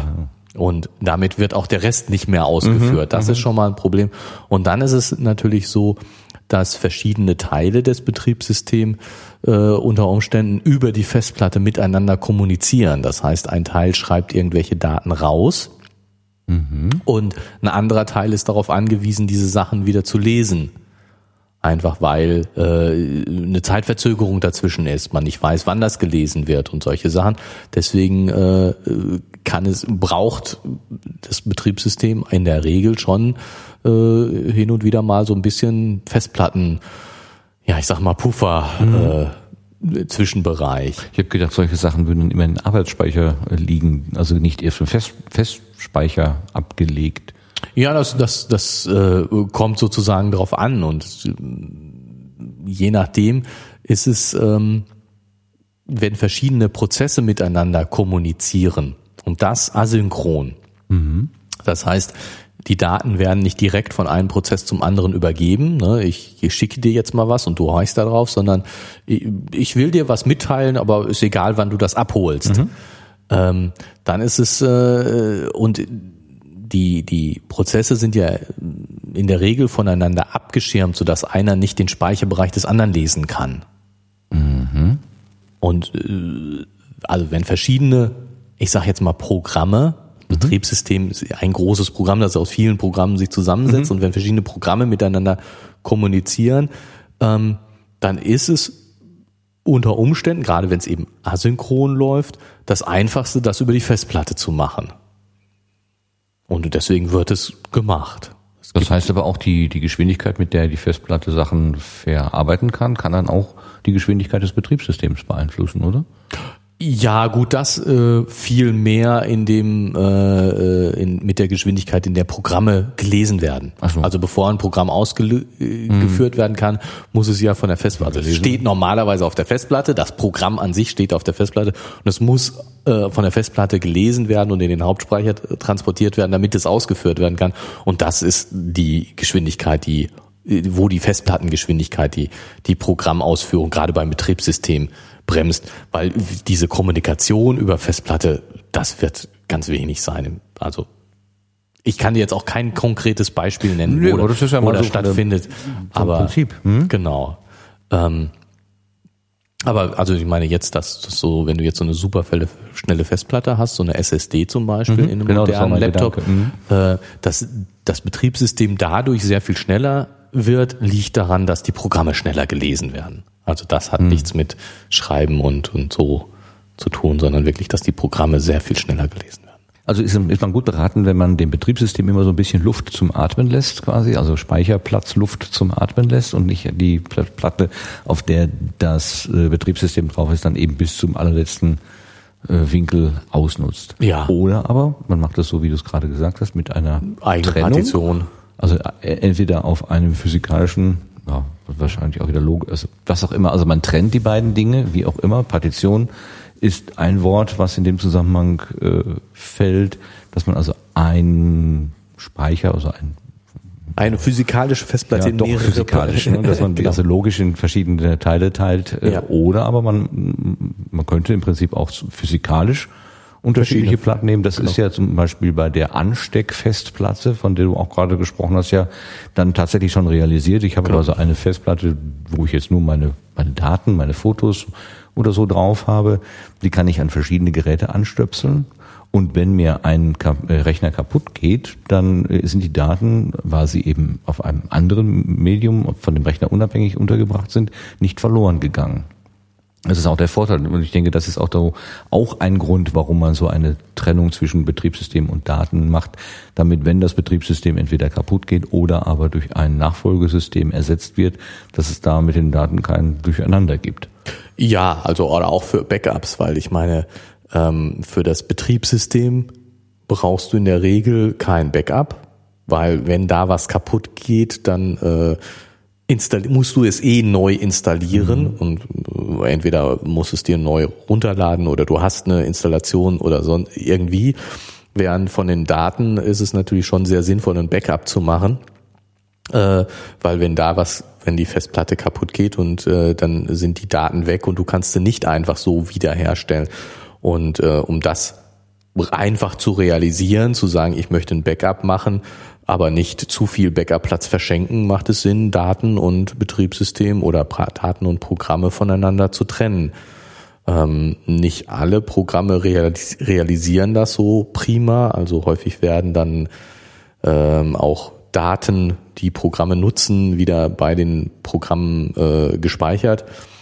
Aber ähm, ja, mein Gefühl sagt mir, dass das eigentlich in den letzten Jahren besser geworden ist. Also dass die Trennung zwischen äh, Daten und Programmcode oder Programminstallationen besser geworden ist. Was auch zum Beispiel daran liegt, dass die Restriktionen, wer wo was schreiben darf, äh, äh, schärfer geworden sind. Ne, dass es also jetzt zum Beispiel unter den neueren Windows äh, du nicht mehr so einfach in die Bereiche, wo die Programme stehen, Daten hinschreiben da kannst. kommst du gar nicht mehr dran. Irgendwie, kommst du ne? gar nicht mehr dran, weil das natürlich auch ein Sicherheitsrisiko ist, wenn Ja. einfach jeder Prozess irgendwo hinschreiben darf auf die Festplatte. Dann ist es natürlich auch einfach für Viren Programme zu ändern. Mhm. Also für böse Leute, die böse Absicht haben, die äh, Programme zu ändern. Und äh, ja, das ist natürlich klar, also dass man aus der Perspektive der Sicherheit, aus der Perspektive, aus meiner Perspektive als Benutzer, äh, verwirrt mich das eigentlich eher. Also äh, meine alten Systeme hatten tatsächlich irgendwie klar C Doppelpunkt und dann Programme und dann waren da im Prinzip die Programme drunter und irgendwo äh, C Doppelpunkt Dokumente oder eigene Dateien, Dokumente oder so und dann lagen da die Dokumente und ich konnte das also auch ich habe mir eingebildet, dass das auch die Struktur ist, mit der die Daten auf der Festplatte irgendwie abgelegt sind. Was ich jetzt hier sehe, auf diesem Tablett zum Beispiel, das sind ja auch wiederum nur so virtuelle Verzeichnisse. Also ich habe da so Bibliotheken, aber das sind nicht wirklich die Ordner, in denen die Sachen liegen. Manchmal durch Zufall komme ich dann an eine Stelle, äh, die dann auch wieder eine Bibliothek ist. Da liegen dieselben Daten, aber oder dieselben Bilder oder so und dann aber dann doch wieder an anderer Stelle. Also ich, das, die, diese Struktur habe ich überhaupt noch nicht durchblickt und ich frage mich, ob ich das überhaupt jemals durchblicken werde. äh, weil es vielleicht auch so gewollt ist, dass man im Prinzip die Verwaltung äh, der dem Betriebssystem überlässt, also insbesondere wenn es da noch so einen Cloud-Anschluss hat, also dass es irgendwo auf einem zentralen Speicher beim Betriebssystemhersteller, also in dem Fall hier bei, bei Windows oder bei Microsoft irgendwo abgelegt wird, damit es eben auf anderen Endgeräten auch zur Verfügung steht, ähm, dass ich das überhaupt nicht mehr so wirklich wissen muss, wissen soll, sondern das ist so ein Komfort, der mir geboten wird, alles ganz einfach, ganz äh, schnell. Aber die, das, ich würde schon gerne irgendwie ein bisschen besser verstehen und begreifen, was da eigentlich passiert. Mhm. Aber also ich meine, dieser, dieser Gedanke, dass dieses, ich würde es gerne verstehen und begreifen, was da passiert, dass der natürlich schon ähm, sozusagen altbacken ist. In dem mhm. Sinne, dass äh, äh, wenn du es benutzt, und die Daten sind dir, stehen dir zur Verfügung, wenn du sie, wenn du sie benutzen möchtest, nur dann ist doch alles okay. Aber das ist natürlich weit weg von, ich habe meine Daten im Griff. Ja. Ich weiß, was damit passiert. Nee, und jetzt zum Beispiel so dieser, dieser, was ich ja gerade schon gesagt habe, Backup-Gedanke. Ich, äh, ich kümmere mich darum, dass meine Daten gesichert sind, dass ich äh, äh ein Backup davon habe. Ähm, das ist, ja, ich glaube schon, dass, dass es sinnvoll ist, sich da Gedanken drüber zu machen. Mhm. Und ähm, wenn es, wenn es wichtige Daten sind, dann muss man sich Gedanken darüber machen, wie man das mit dem Backup hält. Weil, klar, ich meine, ich kann äh, die, die, die Daten, du sagst ja gerade selbst, die sind dann teilweise in der Cloud mhm. und ich bin eigentlich ziemlich sicher, was weiß ich, ob du jetzt, egal ob du Microsoft als Cloud-Anbieter äh, siehst oder irgendwelche anderen Cloud, die Datensicherheitsmechanismen, also gegen Verlust, Backup und äh, Redundanz und sowas, mhm. die dahinter stehen, die wirst du zu Hause nie realisieren können. Also mhm. sozusagen vor ich sage jetzt wieder, physikalischem Verlust, mhm. das Datencenter brennt ab und dann dadurch sind die Daten weg. Ist so viel unwahrscheinlicher, als dass bei dir zu Hause die Bude abbrennt und sowohl dein Rechner als auch dein mhm. Backup mit mhm. abgebrannt sind und dann sind die Daten weg. Also diese physikalische Sicherheit ist in der Cloud sicherlich viel größer, als du das zu Hause mit vertretbarem Aufwand realisieren kannst. Aber was ist mit der, sagen wir mal, wirtschaftlichen Sicherheit? Also, ich glaube nicht, dass Microsoft morgen pleite geht. Aber wenn die sagen, pff, also das mit dem Cloud, das lohnt sich für uns nicht mehr. Mhm. In zwei Wochen fahren wir unsere Server runter. Was machst du dann? Wir machen erstmal den finalen Ausverkauf noch. Ne? Ja, gut, also ich meine, das ist noch, das ist jetzt die, die, ich würde gern trennen, die sozusagen so. Sicherheit okay. der Daten mhm. im Sinne von, ich kann die Daten wiederbekommen, mhm. Wiederbeschaffbarkeit der Daten und äh, trennen von der Sicherheit der Daten im Sinne von, private Daten sind auch wirklich privat. Ja, okay. So. Machen wir erstmal den einen. Genau, erstmal genau. den, den einen Aspekt, mhm. so, die physikalische Sicherheit, also dass ich die Daten wiederbekomme im Sinne von, sie sind nicht kaputt, mhm. die ist in einem Cloud-System viel, viel größer, als du das zu Hause realisieren kannst. Aber dagegen steht die Sicherheit, äh, da ist noch jemand anders, der mir einfach den Zugang zu meinen Daten verwehren mhm. kann. Mhm. Aus welchen Gründen auch immer. Mhm. Wie gesagt, wenn er pleite geht, wenn äh, äh, der Dienst uninteressant wird, wird es einfach abgeschaltet. Ja gut, okay, wird vielleicht mit, Ab mit Ankündigung, aber auch solche Sachen wie, ab morgen musst du dafür bezahlen, mhm. dass ja, du an du deine Daten rankommst. Ja. Genau, so eine Art Erpressung. So eine Art Erpressung. Oder du hast, ohne dass du es wolltest, gegen die Benutzungsrichtlinien verstoßen, Stoßen. weil du vielleicht dann doch irgendwie irgendein Bild oder Teilbild äh, gespeichert hast, wo der Betreiber sagt, nein, das ist aber hier äh, nicht erlaubt was, oder so. Genau, was weiß ich, ich habe meine Kinder, also jetzt Kinder am Strand fotografiert, ist ja jetzt schon so so eine Sache. Ja. Ja. und dann sagt der Cloud an Bilder, diese Bilder kriegen Sie nicht wieder. Das Konto wird gesperrt. Ja. Ja, und diese Bilder haben wir gelöscht. Der Und- Anbieter ja. sagt, die, diese Bilder haben Ja. wir gelöscht, weil die entsprechen nicht unseren Nutzungen. Dann sind die Bilder weg. Ja, es Und, ist, und, und das, also du Ja. begibst dich da in, äh, naja, in andere Hände. Also In eine insofern- Abhängigkeit, In eine klar. Abhängigkeit. Und, und das ist, dessen sollte man sich bewusst sein. Die, die, wie gesagt, diese physikalische Sicherheit, keine Chance. Das ist so sicher, äh, pff, vergiss es. Ja, also da kommst du zu Hause nie dran. Aber ähm, dieses, tja, wir haben, wir haben sie einfach mal absichtlich gelöscht, ihre Daten, welchen, aus welchen Gründen auch immer. Sie haben keinen Zugang mehr dazu. Ähm, tja, was machst du dann? Und das andere ist natürlich, dass ähm, die meisten Anbieter, die sowas machen, und häufig kriegt man ja solche Angebote für umsonst, ähm, äh, ihr Geld durch die Analyse der Daten verdienen.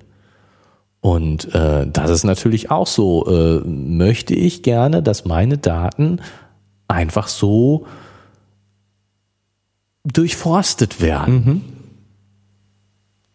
Ja, ne, so. Puh, hm. Und kann ich das auch überhaupt ähm, verantworten in dem Sinne, dass äh, meine Daten, die ich irgendwo anders speichere, ja nicht nur unbedingt vielleicht mich betreffen, Ja. sondern auch also dieses übliche Problem mit ich äh, jetzt bei Bildern, ich, ich gebe Bilder äh, einfach irgendwo hin, auf denen auch andere Leute abgebildet sind und jetzt werden diese Daten analysiert. Das heißt, es wird festgestellt, diese Person ist mit dieser Person zusammen auf einem Bild abgebildet. gibt eine Beziehung zwischen Also, den wird, beiden. also irgendwie? gibt es eine Beziehung zwischen den beiden und diese Beziehung zwischen den beiden wird aus meinen Daten, also das sind Leute, meine Bekannte, sonst hätte ich sie ja keine Fotos davon, ich meine, ja, ähm, gut, aber okay. äh, es, es sind nicht, ich bin es nicht, es betrifft nicht Mhm. mich persönlich, aber trotzdem wird aus der Analyse meiner Daten äh, plötzlich Rückschlüsse auf andere Leute gezogen, dass die beiden eine Beziehung zueinander haben. Ja, das kann man. Die wird ja ganz oft gefragt, wenn man ein Bild hochlädt, wer ist auf dem Foto? Dass man sozusagen noch identifiziert, äh, wer da drauf ist. Im Moment macht das der Nutzer. Das wird nicht lange dauern. Ich meine, Facebook, glaube ich, hatte es sogar schon ähm, eingeschaltet, dass eine automatische Gesichtserkennung stattfindet und ein Abgleich mit einer vorhandenen äh, Datenbank jeweils durchgeführt wird. Ja, jetzt mal ganz ehrlich, ich meine, Facebook hat die Software, das zu tun.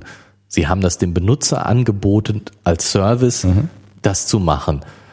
Aufgrund von, äh, ja, auf, auf, aufgrund von, von äh, Protesten, keine Ahnung was, haben sie, äh, bieten sie das dem Benutzer nicht mehr an. Ja, deswegen haben sie die Software trotzdem. Ich glaube, das ist in, in Europa oder in, ja, ich glaube, in Europa haben sie es abgeschaltet, weil da äh, die europäische Datenschutzrichtlinien dagegen sprechen. Also es ist ja ein Erheben von Daten ohne Einwilligung des Betroffenen, ohne Kenntnis des Betroffenen sozusagen. Wenn du ein Foto hochlädst und schreibst dran, der Martin ist auf dem Bild, dann wird ja jemand informiert darüber, dass ich auf diesem Foto bin, ohne dass ich selber als Betroffener irgendeine Ahnung davon habe. Und das widerspricht ja dieser informationellen Selbstbestimmung, die im Grunde ja das gesamte Datenschutz äh, Handling in Europa sozusagen als Grundprinzip begleitet. Ja, aber ähm, das heißt doch noch lange nicht, dass äh, Ich suche mal gerade hier, warum es ein bisschen knattert. es knattert bei dir. Aber ich also lass mich den Satz noch zu Ende knattert bei bringen. mir. Es, es, lass mich dann dann, dann äh, kümmern wir uns das um uns um das Knattern. Also äh, nur weil in Europa die Datenschutzrichtlinie verbot verbietet, dass äh, veröffentlicht werden darf, dass der Martin auf dem Foto ist, heißt das doch noch lange nicht, dass Facebook nicht selber ausrechnet, dass Martin auf dem Foto ist und seine Analysen darauf macht und dir die äh, daraus ergebende Werbung zuspielt oder irgendetwas. Also Ja. was immer, was, was immer die da machen. Also ähm, wer möchte kontrollieren, dass Facebook das nicht tut? Das fängt schon früher an. Das fängt schon bei der Erhebung an. Das fängt nicht nur bei der Nutzung, also nicht nur bei der Frage, ob ich irgendwas damit machen darf mit den Daten, sondern die Frage ist schon, bin ich überhaupt berechtigt, diese zu erheben? Ja, aber sie erheben es sich, sie berechnen sie aus. Es geht darum, die haben eine Gesichtserkennungssoftware, Ja. die Leute identifizieren kann. In dem Moment, wo Sie eine Relation herstellen zwischen mir und einem Foto oder mir und einer Situation auf einem Foto oder mit zwischen mir und anderen Personen, die auf demselben Foto abgebildet sind, äh, erheben Sie ja Informationen, die vorher nicht da gewesen sind. Machen Sie ja Daten verfügbar, die vorher nicht, nicht in Nee, sie machen Form- sie eben nicht verfügbar. in Ihren Systemen? Ja, und wer will sie daran hindern? Wer will das kontrollieren? Ja, es geht ja erstmal darum, wie ist sozusagen die reine Lehre, wie ist der Gedanke. Der Gedanke ist, dass im Prinzip dieser Umgang mit den Daten nicht erlaubt ist. Also ich darf noch nicht mal feststellen, ob da jemand äh, einem einem gespeicherten Raster entspricht, weil in dem Moment äh, entst- entstehen personenbezogene Daten. Vorher sind es einfach nicht beziehbare Daten, quasi anonyme Daten, aber in dem Moment, wo der Bezug entsteht, da greift dann das Datenschutzgesetz und das gilt auch schon bei der Erhebung. Also die Juristen unterscheiden ja die Erhebung, die Verarbeitung und die Nutzung. Und für jeden dieser drei Schritte muss im Prinzip eine Rechtsgrundlage dafür da sein, dass ich überhaupt es tun darf. Ja. Also mal abgesehen von der praktischen, äh, Ja. dass, dass äh, im Zweifelsfall Facebook diese Berechnung nicht in Europa durchführt, sondern irgendwo anders äh, und äh, dass es in, für einen Nicht-Insider praktisch unmöglich ist, festzustellen, ob sie es tun oder nicht.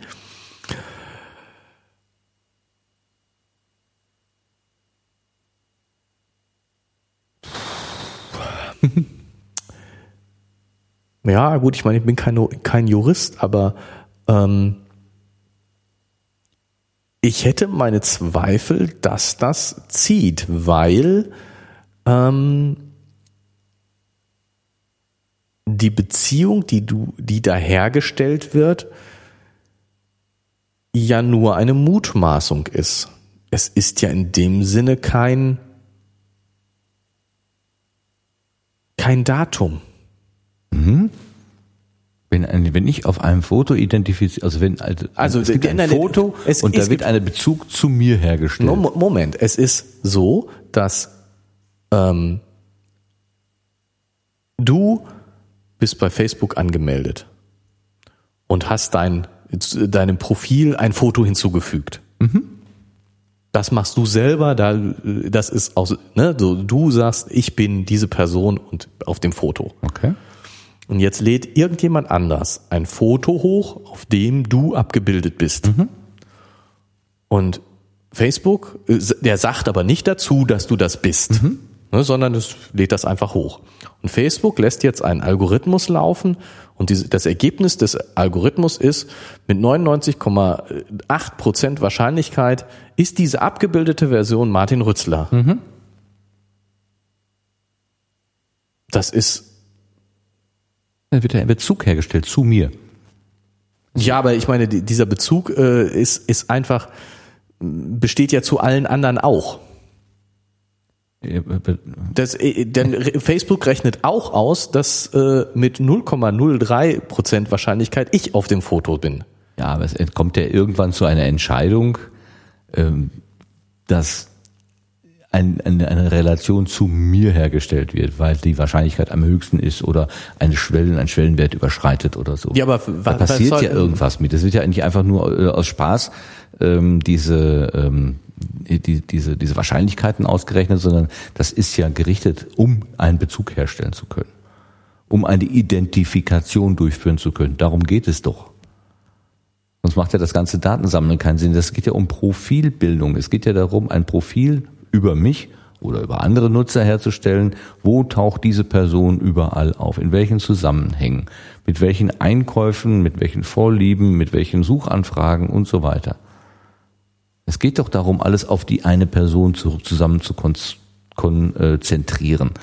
um sie dann tatsächlich für die Werbewirtschaft irgendwie äh, auszunutzen. Also dass ich zielgerichtet äh, Werbung bekomme, wenn ich gerade eine Recherche gemacht. Äh, habe letztens irgendwie nach einem, was war das denn, technischen Gerät, äh, Rekorder oder sowas, äh, äh, recherchiert und Tage später immer noch Angebote von allen möglichen, auf allen möglichen ganz anderen Seiten. Ja, genau klar, diese das Sachen Übliche. Genau, das ist jetzt so üblich die Google-Analyse. Ja. Genau die ja, wenn es nur das ist, ist mir das Wumpe. Ja, da habe ich dann auch, bin ich relativ schmerzfrei. Ähm, wenn es aber darüber hinausgeht und äh, ich vielleicht, ja, was weiß ich, äh, schlechtere Konditionen bekomme, weil gleichzeitig ermittelt worden ist, äh, der ich habe irgendwelche Eigenschaften, die ein, ein höheres Risiko darstellen für den Anbieter, und dann sagt er, ja, dann ist für dich der Tarif höher als für deinen Nachbarn oder so. Und dann fände ich das schon wieder nicht mehr so lustig. Und wenn es günstiger würde dadurch?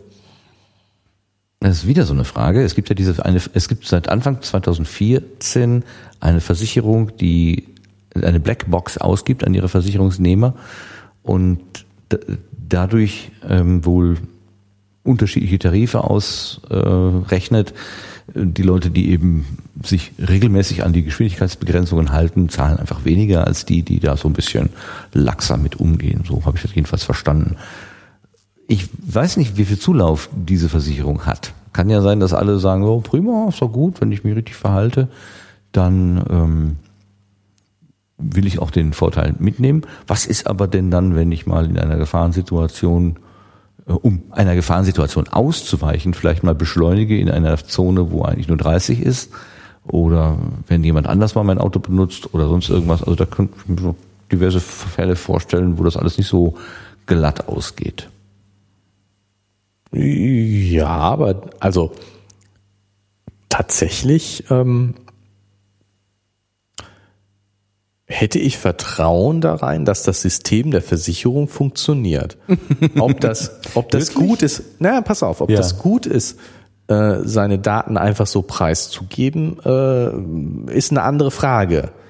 Aber ähm, ich hätte da keine Sorgen, dass äh, sozusagen, wenn ich mal in einer Gefahrensituation beschleunige oder wenn ausnahmsweise mal jemand anders das Auto fährt, ähm, dass das so große Auswirkungen hat. Weil es ist eine Ausnahme und äh, die wird schon richtig eingepreist werden. Also der, was sozusagen das, das, das perfide ist ja, es funktioniert. Die, die ähm, Algorithmen, die da eingesetzt werden, ähm,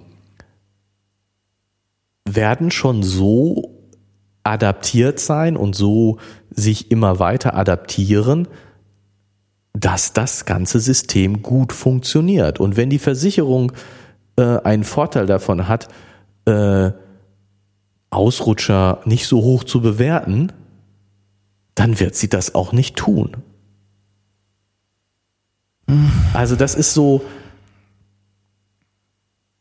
die diese die, die Versicherung hat doch, will doch Leute versichern, die wenig Unfälle bauen.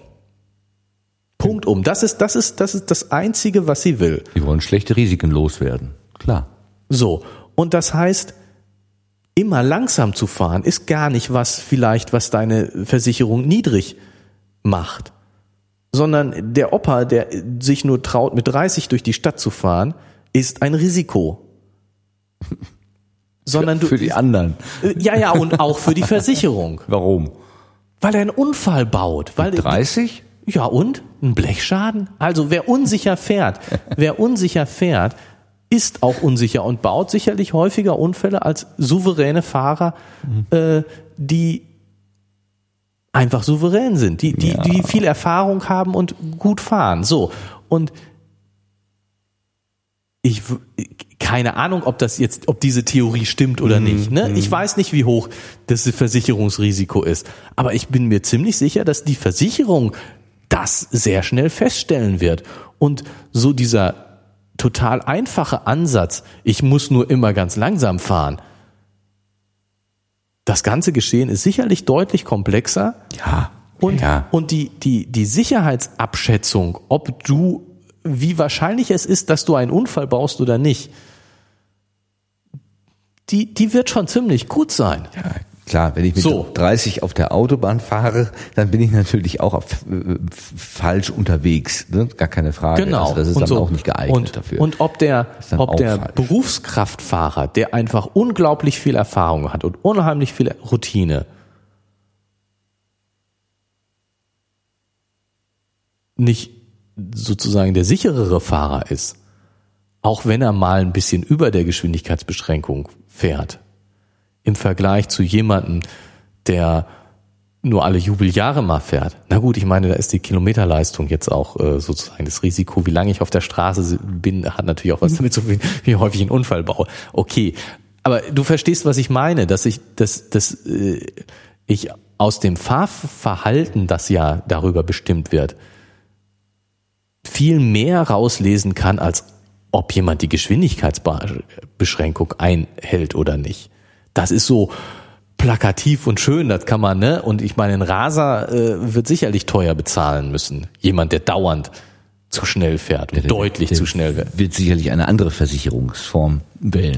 genau, ne? Das ist, das ist, das ist klar. Aber so, und ich hätte schon Vertrauen dahin, dass diese Analyse aus, aus den, aus den Fahrdaten analysiere ich, wer ist ein sicherer Fahrer, wer baut wahrscheinlich keinen Unfall und wer, wo ist das Risiko höher, dass die zunächst mal relativ gut ist. Weil die Versicherung genau daran Geld verdient. Oder Ähm, ist das ja sehe- auch ein Bereich, wo äh, die, äh, also die, äh, sagen wir mal so, diese Regeln im Straßenverkehr sind ja nicht Selbstzweck. Die sind ja tatsächlich äh, entstanden, um ähm, ein einigermaßen harmonisches Miteinander zu ermöglichen. Ja. Sicherlich gibt es da auch ein paar Auswüchse, die äh, absurd sind und vielleicht auch viel zu starr. Also äh, ein, ein ähm, Schild 30 äh, vor einer Schule sonntags morgens oder irgendwann in der Nacht äh, hat eine Wirkung, die aber vielleicht, weil eben überhaupt keine Schüler da sind, verpufft. Ähm, wohingegen, äh, wenn da gerade der Schulbus ankommt, dann ist 30 womöglich viel, Viel zu schnell. schnell. ja, äh, also das einfach so starr festzugeben, festzulegen, Ja, ist, ist, es geht nur einfach nicht anders, aber ja, ja. genau. Also nein, ich will, will ja auch gar nicht dafür argumentieren, dass man zu schnell fahren sollte. Ich versuche mich auch meine Geschwindigkeitsbeschränkung zu halten, einfach weil ich das gut und richtig finde. Nichtsdestotrotz glaube ich, dass der Ansatz zu sagen, äh, nur jemand, der sich an die Geschwindigkeitsbeschränkung hält, kriegt eine billigere Versicherung, dass der so einfach nicht ist. Man müsste sich mal tatsächlich auseinandersetzen mit den Kriterien, die da eine Rolle spielen. Also wie, wie, wie feinmaschig ist denn das Netz eigentlich und was für Kriterien werden denn da eigentlich erfasst? Das, genau. Ähm, äh, wie gesagt, also das ist ein, ein, ein Set von Regeln, wo ich persönlich sogar auch noch sagen würde, naja, bis auf gewisse Ausnahmen, ich bin auch schon mal bei Tiefgelb über die Ampel gefahren oder Ja. habe auch schon mal im Halteverbot gehalten Oh ja. oder bin vielleicht auch schon mal rückwärts durch eine Einbahnstraße, weil ich besser so rum irgendwie wohin kam oder so. Also pff, ich bin auch nicht unbeschrieben und Ja. habe auch schon das ein oder andere Knöllchen bezahlt äh, in Situationen, wo ich das eben nicht unbeobachtet gemacht habe, sondern beobachtet gemacht habe. Aber das Ja. ist eben ähm, dann doch immer noch, ja, es ist immer noch äh, sozusagen, ich habe noch die Chance, dem zu entgehen.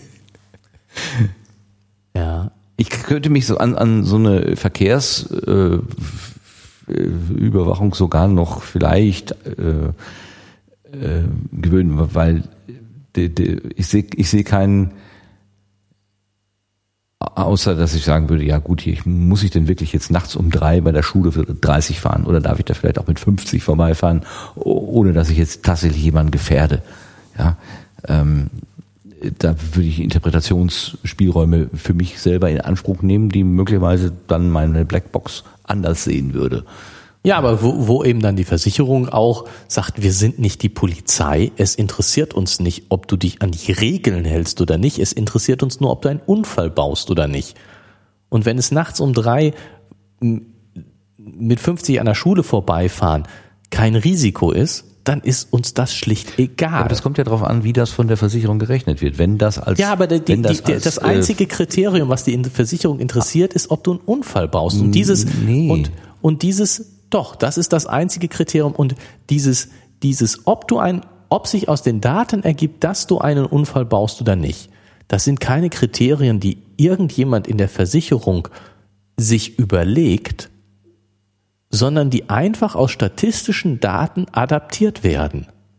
Ich könnte mir mal eher so rum vorstellen, dass auch über mein Fahrverhalten ein Profil gebildet wird und dann ja genau äh, in, dann dieser Vergleich zwischen dem Sollwert, was soll ich denn eigentlich fahren und was ist Ist-Wert und wie oft äh, liegt das auseinander äh, und im Wesentlichen dann eben wie oft wird der überschritten ähm, zeigt dann vielleicht, gehöre ich eher zu den risikofreudigeren Fahrern, beziehungsweise diejenigen, die die Regeln äh, nicht so ernst nehmen.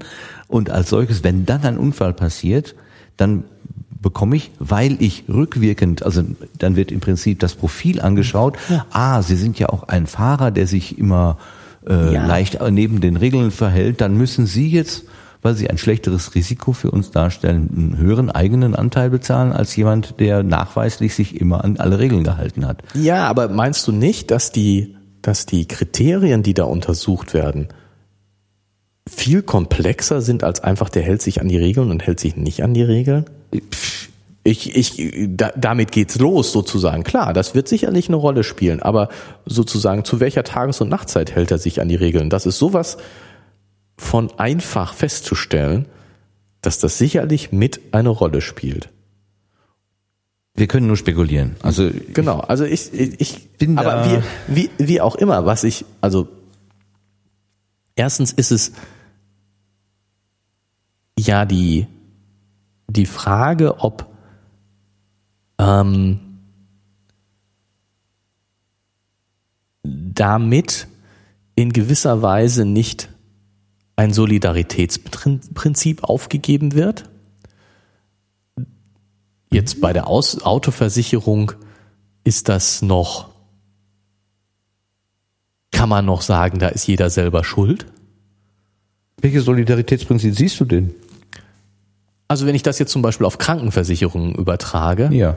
sehe ich da schon das Solidaritätsprinzip, dass äh, wenn jede Versicherung so arbeitet, dass ich genau das Risiko bezahlen muss, das ich darstelle, mhm. Dann ist derjenige, der einfach Glück gehabt hat und kerngesund ist, viel besser dran, der, als der Arme, der Pech gehabt hat und leider nicht kerngesund ist. Aber das ist ja so. Du wirst doch, wenn du in eine, zum Beispiel in eine private Krankenversicherung gehst und äh, je nachdem, welchen Tarif du hast, wirst du ja voruntersucht und dann wirst du ja danach Aber zum Beispiel sind da, soweit ich weiß, genetische Voruntersuchungen verboten. Es ist der Versicherung okay. nicht erlaubt, ja, gut, von dir zu verlangen, bitte geben Sie eine Blutprobe ab, damit wir Ihren genetischen Code untersuchen mhm. können. Und das aus gutem Grund, weil das nämlich die äh, sozusagen das Solidaritätsprinzip äh, ad absurdum führen sollte. Für mhm. schon bekannte Risiken. Ja. Ist ja, das so eine Sache? Ja, ich, also ja, auch da okay. sehe ich ne, so, mh, hm, alles klar, ich weiß es nicht genau, was ich davon habe, aber das ist ein, so, ne, es, dem sind, sind schon Grenzen gesetzt. Aber du gibst zum Beispiel an, wenn du Extremsportler bist und dann zahlst du eine andere Prämie, als wenn du normaler Breitensportler bist. Ja, genau. Und jetzt auch da, also ich, ich, ich bin durchaus oder ich, ich sehe schon durchaus, dass es eben, es gibt unterschiedliche Risikogruppen und ich entscheide mich in vielerlei Hinsicht jetzt zum Beispiel bei Sport, äh, in welcher Risikogruppe will ich sein. Mhm. Und so wäre es jetzt beim Autofahren ja auch. Also ich meine, in gewisser Weise entscheide ich ja, ob ich mich immer an die Regeln halte oder nicht. Dem einen fällt schwerer, dem anderen fällt leichter, aber äh, ich habe da schon durchaus Einfluss drauf. Und ähm, in dem Sinne kann man natürlich sagen, ja, pass auf, wenn du risikoreich fährst, wenn du risikoreich, gesundheitlich risikoreich lebst, dann musst du auch mehr bezahlen, weil es ist deine Entscheidung mhm. und es ist äh, deswegen dein Risiko. ich frage mich nur manchmal, ob ähm, wie weit man das treiben sollte. ähm, und ob es nicht auch sozusagen dazugehört, zum Leben dazugehört, dass äh, ich vielleicht das Risiko von anderen Leuten mittragen muss, so wie die für mich mein Risiko tragen. Ne, so, ja so sozusagen. Ähm, die Grundidee der Solidarversicherung, ja, klar. Ja, genau. Und, und wenn ähm, für jemanden es sein Lebensinhalt ist, irgendeine, na jetzt sagen wir mal nicht extrem super, super gefährliche Sportart, die sowieso schon verboten ist zu machen, sondern irgendeine Sportart, die ein bisschen risikoreicher ist, ob das nicht, ja, sozusagen, ja, dann trage ich das Risiko für den mit, weil irgendwo anders trägt der für mich auch ein Risiko mit. Oder ich habe einfach Pech gehabt und der hat Glück gehabt oder wie auch immer. Aber dass dieses immer individualisierte Auseinanderrechnen, dieses ja, Eigenverantwortlichkeitsprinzip, dass, das, dass man das nicht übertreiben sollte, finde ich einfach. Sondern dass ähm, sozusagen ja, auch da ein, ein, gesellschaftlicher Ausgleich einfach mhm. stattfindet. Klar, ich meine, wenn ich irgendwas mache, was so gefährlich ist, dass es sowieso verboten ist, dann äh, pff, äh, ne, so eine Sache. Aber dass ich, dass meine Versicherungsprämie jetzt raufgeht, weil ich reiten gehe. Und mhm. das ist nun mal gefährlicher, als wenn jemand äh, vom Fernseher sitzt. Andererseits ist das auch gefährlich, weil dann ich mich überhaupt nicht bewege. Aber du verstehst, was ich meine. Ja, so dieses, dieses super immer auseinander dividieren und bis ins Kleinste immer analysieren, um noch das kleinste Unterschied rauszufinden. Mhm. Nee, lass uns doch lieber solidarisch sein. Und wenn ich dadurch jetzt ein bisschen mehr zahlen muss, als mein, meinem Risiko entspricht, dann ist mir das eigentlich lieber, als äh, wenn alles immer so super eingepreist ist und ich auch bei jedem, was ich mache, nachdenken muss. Erhöht das mein Risiko oder erhöht das mein Ja, klar. Risiko die Freiheit, nicht? die eigene Freiheit äh, in, im Handeln wird, wird, eben dadurch eingeschränkt. Dadurch eingeschränkt, allein weil du diesen Hintergedanken Gedanken hast. hast. Weil ich das im Hinterkopf habe, mhm. Äh, das kann ja jetzt Auswirkungen haben. Mhm. So dieses, ähm, was weiß ich, ich äh, überlege mir einmal Bungee Jumping zu machen. Mhm. Und das ist sicherlich ein Risiko. Ja, so, ne, ist, ist bestimmt so, dass das äh, gesundheitlich äh, jetzt immer, du brauchst du brauchst nicht gleich in den Tod zu stürzen, auch das ist ein Risiko, aber so, dass du dich dabei verletzt oder irgendwas dir tust, äh, ist sicherlich das Risiko ist größer als als null sozusagen. Es ist äh, aber aber wenn ich mir jetzt überlege, in dem Moment, wo ich mich dazu entschließe, diese Erfahrung zu machen, mhm. ne, so, ich will mich das trauen, ich will das machen und es ist sicherlich eine außergewöhnliche Erfahrung, das zu tun. Und wenn ich mir aber in dem Moment, wo ich mir überlege, diese Erfahrung zu machen oder nicht zu machen, im Hinterkopf haben muss, wenn ich das mache, muss ich das aber bei meiner Versicherung angeben und mhm. dann muss ich mehr bezahlen. Äh, hallo, nee, das will ich nicht. Mhm. Das will ich einfach nicht. Ich will äh, diese Entscheidung, ob ich Bungee Jumping mache oder nicht, soll doch bitte nicht von meiner Versicherungsprämie beeinflusst werden. Das fände ich komisch und falsch und und wenn ich deswegen auch als jemand, der sich das nicht traut, für denjenigen, der sich das traut, mitbezahlen muss, ja, dann muss ich eben diese 10 Cent mitbezahlen. Ich glaube, so. im Moment ist es ja auch so. Also de facto ist es ja so, dass wirklich ein paar ganz extreme Sachen, genau. äh, die sind vielleicht ausgenommen. Ja, aber, aber das Allermeiste, äh, da sagt die Versicherung, die Krankenversicherung, ja gut, genau. okay, hier dann, das äh, ist das graue Rauschen und dann nehmen wir euch einfach alle mit.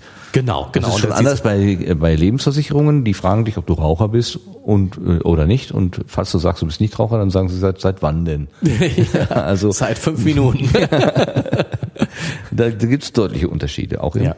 Nee, genau. Und aber also im Moment, also jetzt mit der Autoversicherung zum Beispiel, ich denke, aus dem Grunde habe ich das Gefühl, dass das ein Schritt in die falsche Richtung ist, weil dieses, dieses dauernde Analysieren,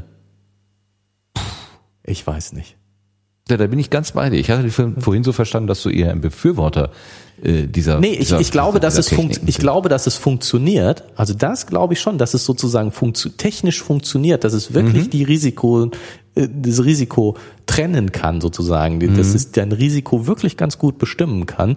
Aber äh, ich glaube nicht, dass man es tun sollte. Das ist, das ist was anderes. Weil es eine Wirkung hat, ne? Weil es eine Wirkung hat. Eine Wirkung auf den Einzelnen und damit natürlich auch wiederum äh, auf die Gesellschaft. genau. Und Wenn, dieses, wenn wir dann hinterher alle nur noch äh, auf dem Sofa sitzen, weil wir, sobald wir rausgehen, mehr zahlen müssen. dann, dann, dann kriegen wir alle irgendwie Herzinsuffizienz Genau. und Dann dann müssen wir auch auch wieder- nichts wieder nichts gewonnen. Ne? Genau. Und einen zweiten Punkt würde ich, möchte ich noch sagen, dann sollten wir das Thema auch mal abschließen. Aber ein, eins liegt mir noch auf der Seele, das, das habe ich glaube ich auch schon mal gesagt, aber ich finde es schon einen wichtigen Punkt. Ähm, genauso wie ich sage, ich glaube, dass das funktioniert, dass diese statistischen Verfahren funktionieren und dass die ähm, ja, dass, dass viele Ergebnisse davon einfach statistisch stimmen, ähm, sehe ich das Risiko, dass wenn sie langfristig angewandt werden, ähm, dass sie aus dem Ruder laufen können und dass es keiner mehr bemerkt. Ja, das hatten wir schon mal an anderer Stelle, genau. so dieses, ähm, weil, weil die Versicherung versichert dann nur noch Leute, die äh, ein geringes Risiko haben und die, die, die äh, Kriterien werden immer abstruser. Aber es gibt gar nicht mehr den Vergleich. Du hast gar nicht mehr so dieses, jede Versicherung wendet das an, alle sind sich da einig und ähm, keiner stellt das Ganze mehr in Frage. Und äh, aus so ja, habe ich jetzt noch gelesen, dass das es gibt ja diese neuronalen lernenden Netze, ne, dass so neu, äh, neuronales Netz, äh, Computerprogramm, äh, neuronale Netz, ähm, so ein lernfähiges Programm, worüber zum Beispiel Spracherkennung viel funktioniert, aber auch Bilderkennung haben damit zu tun, ähm, dass die, je nachdem wie komplex die aufgebaut sind, es so ein super Überfitting Effekt geben kann, dass sie eben ähm, zwar, wenn sie was sozusagen gelernt haben, aber wenn sie zu fein aufgebaut sind, dass sie dann äh, zu sehr auf irgendwelche Details achten. Und dass sie dann in der äh, sozusagen in der Praxis nicht mehr gut funktionieren. Autistische äh, Züge. Zu- bekommen. Genau, ja, Ah vielleicht, okay. vielleicht kann man das sogar so, so beschreiben. Und ähm, das heißt, wenn ein Verfahren, wenn ich den, wenn ich das äh, neuronale Netz zu komplex mache, funktioniert es schlechter als ein mittelkomplexes, weil es aus dem Ruder läuft, weil es beim Lernen über das Ziel hinausschießt. Und wenn wir, und in dem Sinne kann ich mir das gut vorstellen, dass sozusagen so Analysealgorithmen, statistische Analysealgorithmen, die eben jetzt bestimmen sollen, ob jemand einen Unfall baut oder nicht, dass die mit der Zeit immer elaborierter werden, mache ich noch dieses Detail dazu und dieses Detail dazu, sie werden immer komplexer und immer mehr Daten fließen ein. Und irgendwann läuft es aus dem Ruder, weil ich nur noch Einzelfälle betrachte. Weil ich, und ich merke es nicht, weil meine Entscheidungen ja von dem beeinflusst sind dadurch, dass ich nehme nur noch die Leute, von dem das, denen das Programm sagt, dass sie wenig Unfälle bauen. Das heißt, ich berücksichtige einige Fälle gar nicht mehr. Und also, ja gut, meine Autoversicherung funktioniert jetzt nicht so gut, weil ich meine, ich habe die Unfallzahlen nachher und die, die spielen bei meiner Versicherung eine Rolle. Deswegen funktioniert das Beispiel nicht so gut, das stimmt. Ja, aber das Grundsatzbeispiel mit privater und, und gesetzlicher Krankenversicherung, also dass wir äh, sagen, wir wollen auch eine private Krankenversicherung einrichten und die läuft dann unter Wettbewerbsbedingungen und versucht dann eben die Preise durch Wettbewerb niedrig zu halten. Äh, Die steuern halt dagegen, indem sie die schlechten Risiken meiden. Also Leute, die tatsächlich wahrscheinlich viel Kosten äh, erzeugen, äh, wollen sie nicht haben. Sie äh, richten sich im Wesentlichen an junge Menschen, die noch nicht viel in die Krankenkasse in Anspruch nehmen werden und versuchen diejenigen, die schon malat sind und äh, vielleicht auch chronisch krank sind und äh, regelmäßig äh, ärztliche oder medikamentöse oder sonst irgendwelche Behandlungen brauchen, ähm, die zu meiden. Und äh, das kann ich aus der Sicht der, der Krankenkasse, aus, der, aus, aus so einer Wirtschaftsperspektive nachvollziehen und verstehen, aber aus einer, so einer volkswirtschaftlichen Sicht, dass eben für jeden auch irgendwie eine Versorgung im Notfall da sein soll, kann ich das überhaupt nicht verstehen. Also ich verstehe überhaupt nicht, wie man, wie man dieses System hat je einführen können. Und soweit ich das verstanden habe, ist man auch mehr oder weniger dabei, das so nach und nach wieder aus dem Verkehr zu ziehen, weil es sich als dann doch nicht so tragfähig erwiesen hat. Der Markt regelt dann doch nicht alles. Ja. Ja. Ich bin Ja. der absolute Wirtschaftsexperte. Du, äh, Genau, ich auch. Deswegen Vorsicht, Vorsicht. Vorsicht, Vorsicht. Gut. Genau. So. Aber was wir können, ist vorlesen und du hast uns auch was anderes noch vorgelesen. Ja. Also, wir waren gerade bei dem äh, Abspeichern von Daten auf unterschiedlichen Datenträgern, sind über die Cloud äh, auf die Autoversicherer gekommen. Ja. Irgendwie. Jetzt versuchen wir da mal wieder zurückzukommen.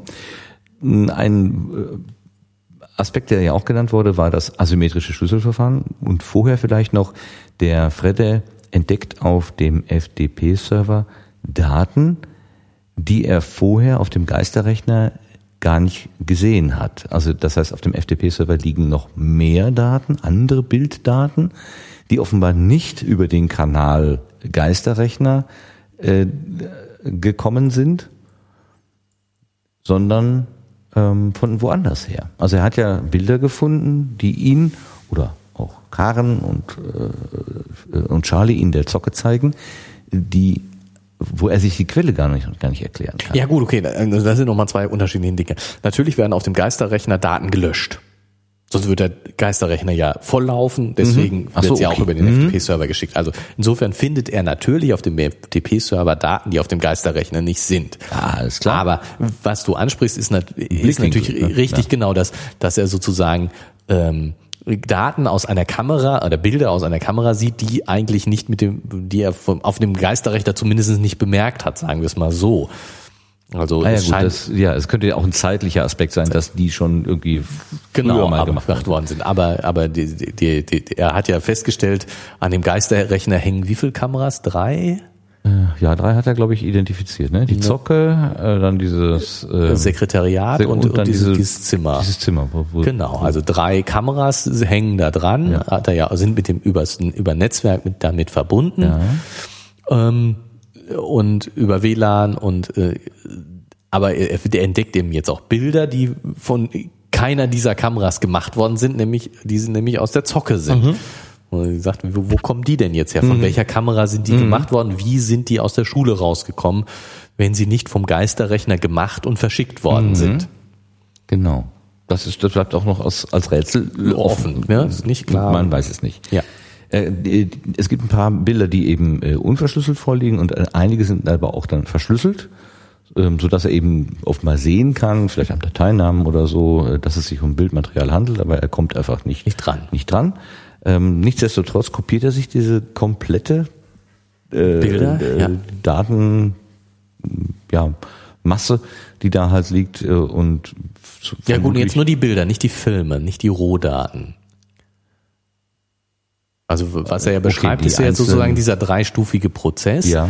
dass äh, die, die Rohdaten vom, vom äh, Geisterrechner rübergespielt werden, dass äh, interessante Filme ausgefiltert worden sind, also so ein Verzeichnis sozusagen von interessanten Bil Filmen und dann als nächster Schritt Einzelbilder aus diesen Filmen als das echte Ergebnis. Also, der, der, also er, beschrei- äh, er vermutet diesen dreistufigen Prozess, Ja, sagen wir es mal so. okay, Ich meine, er weiß es natürlich nicht genau, was da jetzt Ja. sich die Filme ja nicht alle angeguckt, aber äh, das ist sozusagen, äh, was, die, was er vermutet nach den Verzeichnissen und Daten, die er da sieht. Ja, was ja auch naheliegend ist, eine Überwachungskamera, die da irgendwie mehrere Stunden läuft, die Ja. äh, zeigt ja im Wesentlichen immer dasselbe das Bild, bis keine auf Sorte. kurze Sequenzen, wo irgendwas anderes ist. Und diese Sequenzen sind ja dann das, was interessant ist. Und das kann man ja auch genau. als Einzelbilder dann, als Standbilder herauskopieren, um sie dann für irgendwas zu zu verwenden. verwenden. Zum Beispiel für Erpressung oder so. was man so macht halt mit Bildern. Ja, und das asymmetrische Verschlüsselungsverfahren wird dann nochmal kurz aufgegriffen in dieser hübschen Variante, dass äh, Fredde sagt, wenn Charlie jetzt hier ich wäre, total witzig. dann ich total er witzig, wahrscheinlich darüber so ein bisschen mit dem Holzhammer äh, Ja. nochmal die Didaktik da reingehämmert. Genau, aber finde ich schon irgendwie witzig, muss ich sagen. Hat er schick gemacht, ja, muss man Ja. lassen.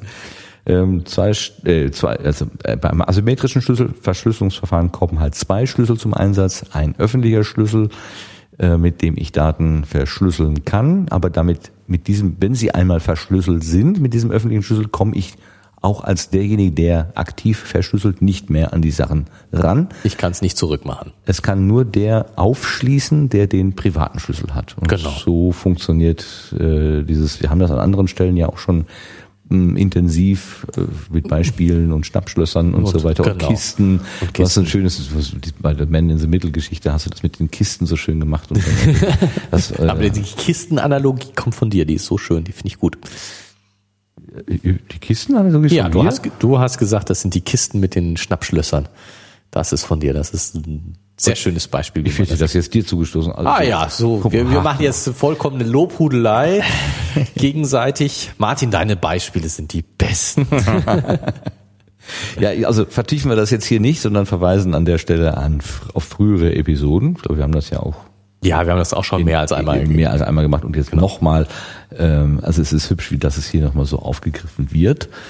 Ähm, und damit sind wir mit der Technik, glaube ich, im Wesentlichen auch durch. Hier sind äh, mehr Daten als auf dem Geisterrechner, das ist klar. Ich äh, habe hier so ein paar Zettel, so ein paar Stichwortzettel gemalt, deswegen sortiere ich hier mal gerade. Äh, Bildverzeichnis gefunden, wie weitermachen. Du hast gerade die drei Schritte erklärt, die vermutlich dort eine Rolle spielen. Ähm, der Frede setzt sich in der Zocke hin, um eine Bildbearbeitung zu machen.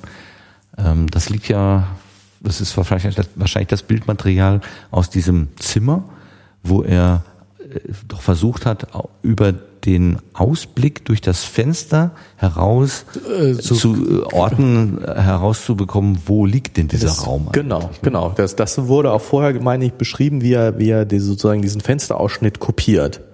Ja, er hat, äh, Gezielt auf den Ausblick aus dem Fenster sich anschaut. Er hat auf eine Belichtungssituation gewartet, die so ist, dass man draußen überhaupt irgendwas Was erkennen erkennen. kann. Also Genau. Entweder, dass die Sonne scheint, durch Straßenlaterne angeht oder was Wie auch, immer. immer, Das wird genau. nicht genau beschrieben.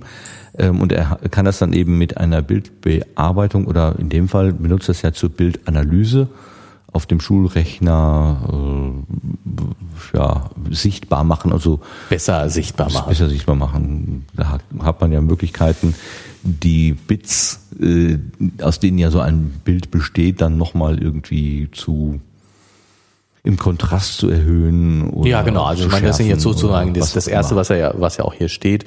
Er muss die, muss es äh, heller oder dunkler machen. Also Mhm. das ist einfach, was weiß ich, wenn es draußen schon schummrig ist, dann ist es eben relativ dunkel, dunkle Töne. Dann wird man die Helligkeit raufschrauben, um die äh, um es besser sichtbar zu machen und die Kontraste erhöhen, das heißt die Unterschiede zwischen hell und dunkel Mhm. kann man dann natürlich ganz einfach machen und dann sowas wie ähm, Schärfe, Schärfung, dass man eben äh, versucht an äh, Kanten zu finden, also es gibt Algorithmen dafür, die dann versuchen Kanten zu finden und diese Kanten rauszuarbeiten. Ähm, ja, kann, kann man sehr viel erreichen. Also das ist schon erstaunlich.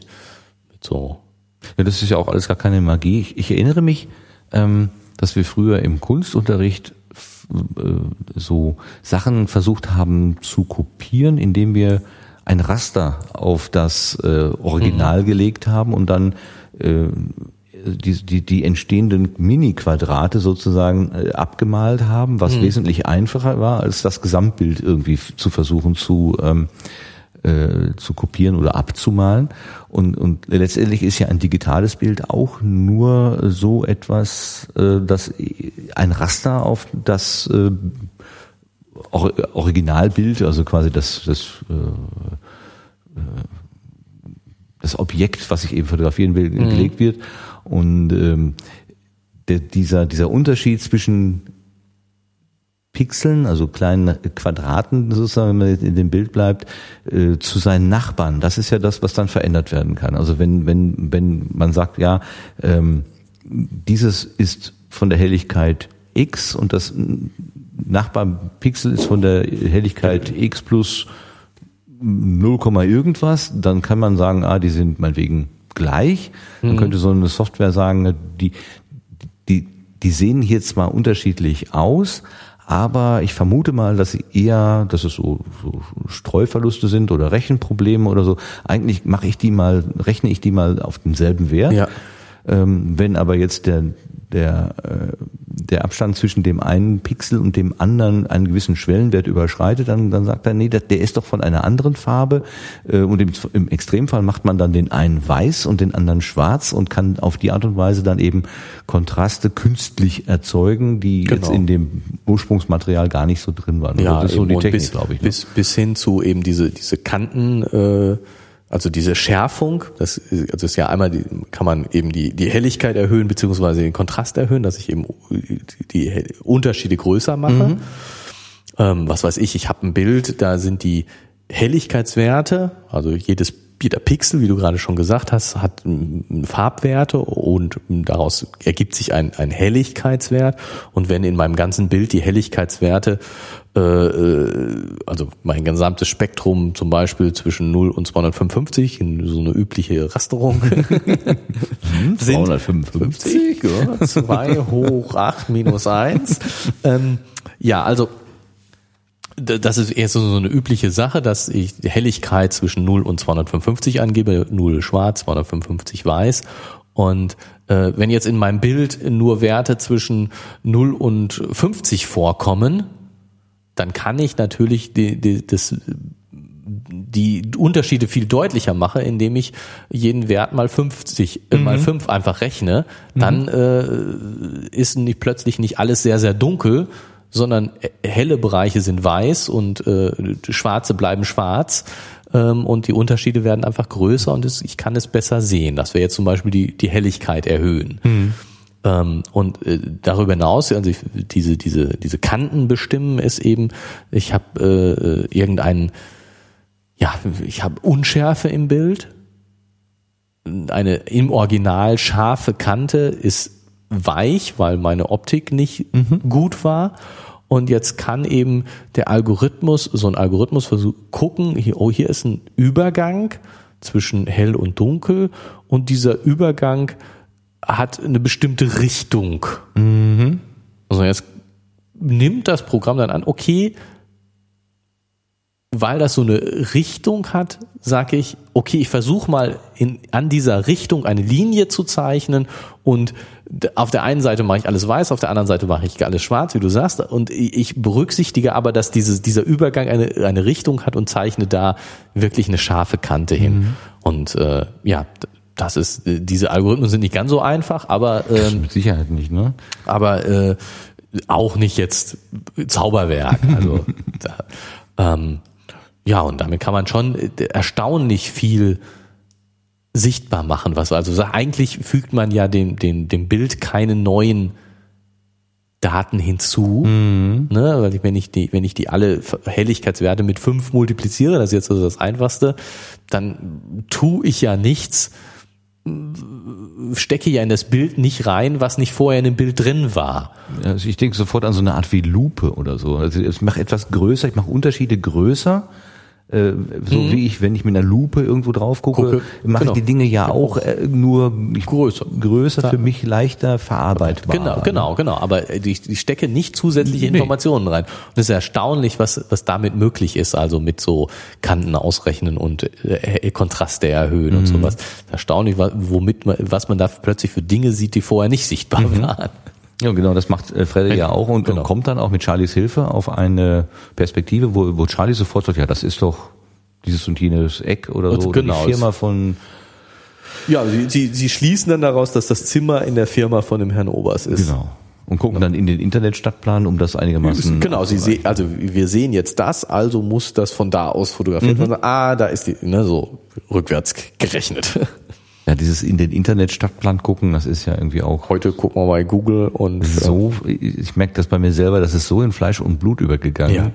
Das äh, erstaunlich, ne? Ist wirklich, wirklich, wirklich erstaunlich. Selbst äh, wenn man sich nur mal orientieren möchte, wie weit ist denn jetzt der Weg von A nach B? Kann ich Ja. den laufen oder muss ich dann doch mit dem Auto fahren oder so? Gibt es sofort Auskunft. Ich kann sehr präzise Punkte ansteuern und das weltweit. Das ist, Ist ja, erstaunlich, ne? ja, das ist das innerhalb meiner äh, Stadt, wo ich mich gerade befinde, dass es so geht, ja, okay. Aber ich kann genauso gut einen Punkt auf der anderen Seite der Erde anwählen und das berechnet mir genau den gleichen äh, Weg. Ja, also, also ich muss sagen, ähm, es ist schon schon erschreckend äh, will, teilweise. ja. ähm, also ähm, auch natürlich hat man mal sich sein Haus angeguckt, wo man wohnt, äh, äh, auf Google und ähm, tatsächlich ähm, weiß ich, das Bild ist so, dass ähm, man, man sieht das Haus, man sieht Autos davor, man sieht so, so bunte Flecken und ähm, mit ein bisschen Überlegung konnten wir rekonstruieren, an welchem Tag das aufgenommen worden ist. Und wir können uns sozusagen sehen. Also ich kann dir einen Farbfleck auf diesem Foto zeigen und sagen, das bin ich. Man kann an der Stelle keinen Mensch erkennen. Wenn, wenn, man, wenn man es sozusagen nicht weiß, was dieser Fleck bedeutet, kommt man, kann man das nicht sagen, ne? Kommt man nicht so drauf, aber es ist so, ich kann dir sagen, dieser Farbfleck bin ich. Und das ist, ist schon erschreckend, Das ist finde ich. wirklich irre. Also das ist diese Satellitenaufnahme. Ne? Das ist diese jetzt nicht dieses Google Street View. Nein, nein, nicht Google Street View, sondern diese Satellitenaufnahme, ähm, so aus verschiedenen Indizien konnte man das ziemlich gut einschränken, wann das war und äh, äh, sozusagen die Situation ist klar und ja, da bin ich, da ist meine Frau. Ja. Da steht noch eine Kiste rum. Ein Kollege von mir konnte mir sein Auto zeigen auf dem Parkplatz. Ja klar, also die Autos stehen da, also die kann man ganz gut erkennen, sozusagen. Man kann jetzt nicht die, die, das Auto im Sinne von Marke und Typ erkennen, aber klar, man kennt die Autos in der Nachbarschaft und weiß, das blaue Auto ist unser Auto Ja, und ja. das äh, braune Auto ist das Auto vom Nachbarn. Ne? Genau, das ohne Dach. so ungefähr, genau. Also das ist jetzt, äh, das ist ja jetzt noch relativ einfach. Und das ist nur die Auflösung, die öffentlich zur Verfügung gestellt wird. Genau, genau. Wenn man sich das überlegt, das ist schon Wahnsinn. Also das ist wirklich schon Wahnsinn. Sollten ab und zu mal so nach oben winken, glaube ich. Gut, dass wir hier jetzt unterm Dach sitzen, aber wer weiß, ob das hilft. Ja, das ist eine gute Frage. Gut. Aber das ist eben in, in unserem Alltagsnutzungsverhalten ist das so übergegangen und Ja. ähm, es ist einfach nicht mehr wegzudenken. Also ich kann es mir nicht mehr wegdenken. Also Nicht so richtig, ne? Wirklich, äh, obwohl es ja da auch so alternative Ansätze gibt mit dem OpenStreetMap, wo wir also alle als Autoren tätig werden können und selber die Straßen benennen, beziehungsweise äh, wenn wir feststellen, dass dieser Weg da falsch eingezeichnet ist, auch ähm, Änderungen vorschlagen können. Das finde ich auch eine sehr interessante Variante, muss aber sagen, ich habe da nur mal sporadisch reingeguckt und nutze tatsächlich den großen Marktführer Google, weil sonstige Navigationsfragen. Ja, da muss man auch gewissen ja, äh, Eifer mitbringen für OpenStreetMap. Map. Wobei man natürlich bei der Verwendung von Google-Daten muss man wieder vorsichtig sein, ähm, weil man ja sonst Jede Frage hinterlässt äh, Urheber- Daten ja, über das dich. auf der einen Seite, na klar, ja, sicher. Äh, äh, wenn ich jetzt von hier nach Hamburg äh, eine Route berechne, dann bekomme ich wahrscheinlich morgen irgendwelche Reiseangebote für Wochenende in Hamburg und mit inklusive Ja. Musicalaufenthalt und sonst irgendwas. Genau. Wenn ich mich vorher noch irgendwie vielleicht für Musik interessiert habe. Ja, schöne neue Welt. Ähm, passt vielleicht dazu. Ich habe ja einen Zettel liegen, da steht drauf, Liebe macht blind. Das ist eigentlich schon, das geht schon ans Ende, wo äh, Mela, äh, Melanie, die Schwester von äh, Charlie, ja andeutet, dass er sich mit Helge dann doch mal wieder treffen will. Sag mal, Ma. sag mal, sag mal, wo wir gerade da, die Schwester von äh, Charlie. Ich habe da gelesen habe ich gestutzt. Ähm, dass die Melanie Charlies kleine Schwester ist. Melanie? Nein.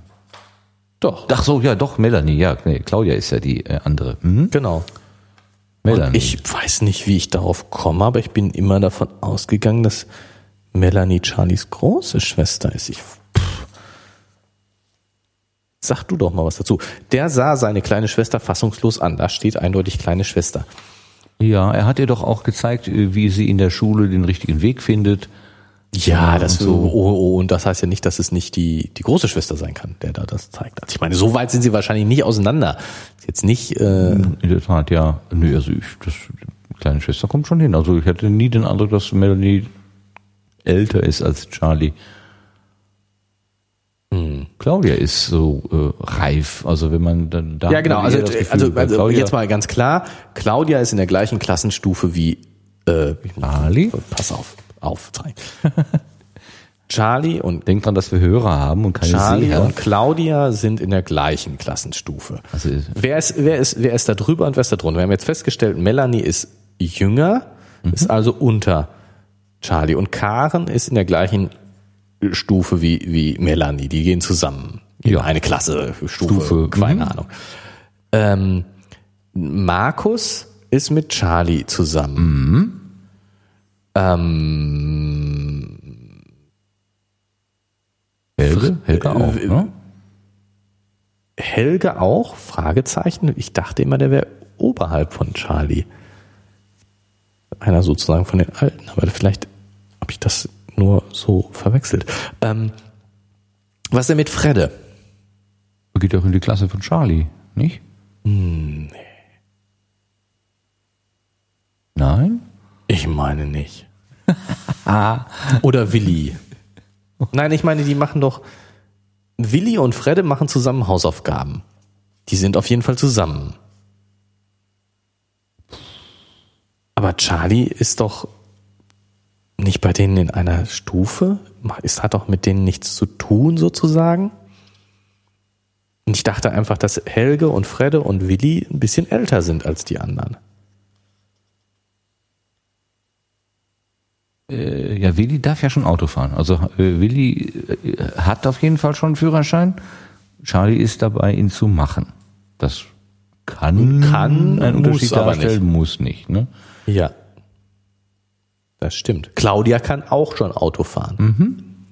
Noch was älter. Ist, ja, gut. Ist, aber mit Charlie in einer Stufe. Kein, kein ausreichender Hinweis. Ja. Ja, äh, wir wissen es nicht, scheint mir. Wir haben nicht gut genug hingeguckt. Ja, Das war offensichtlich. wieder übersehen. Ja.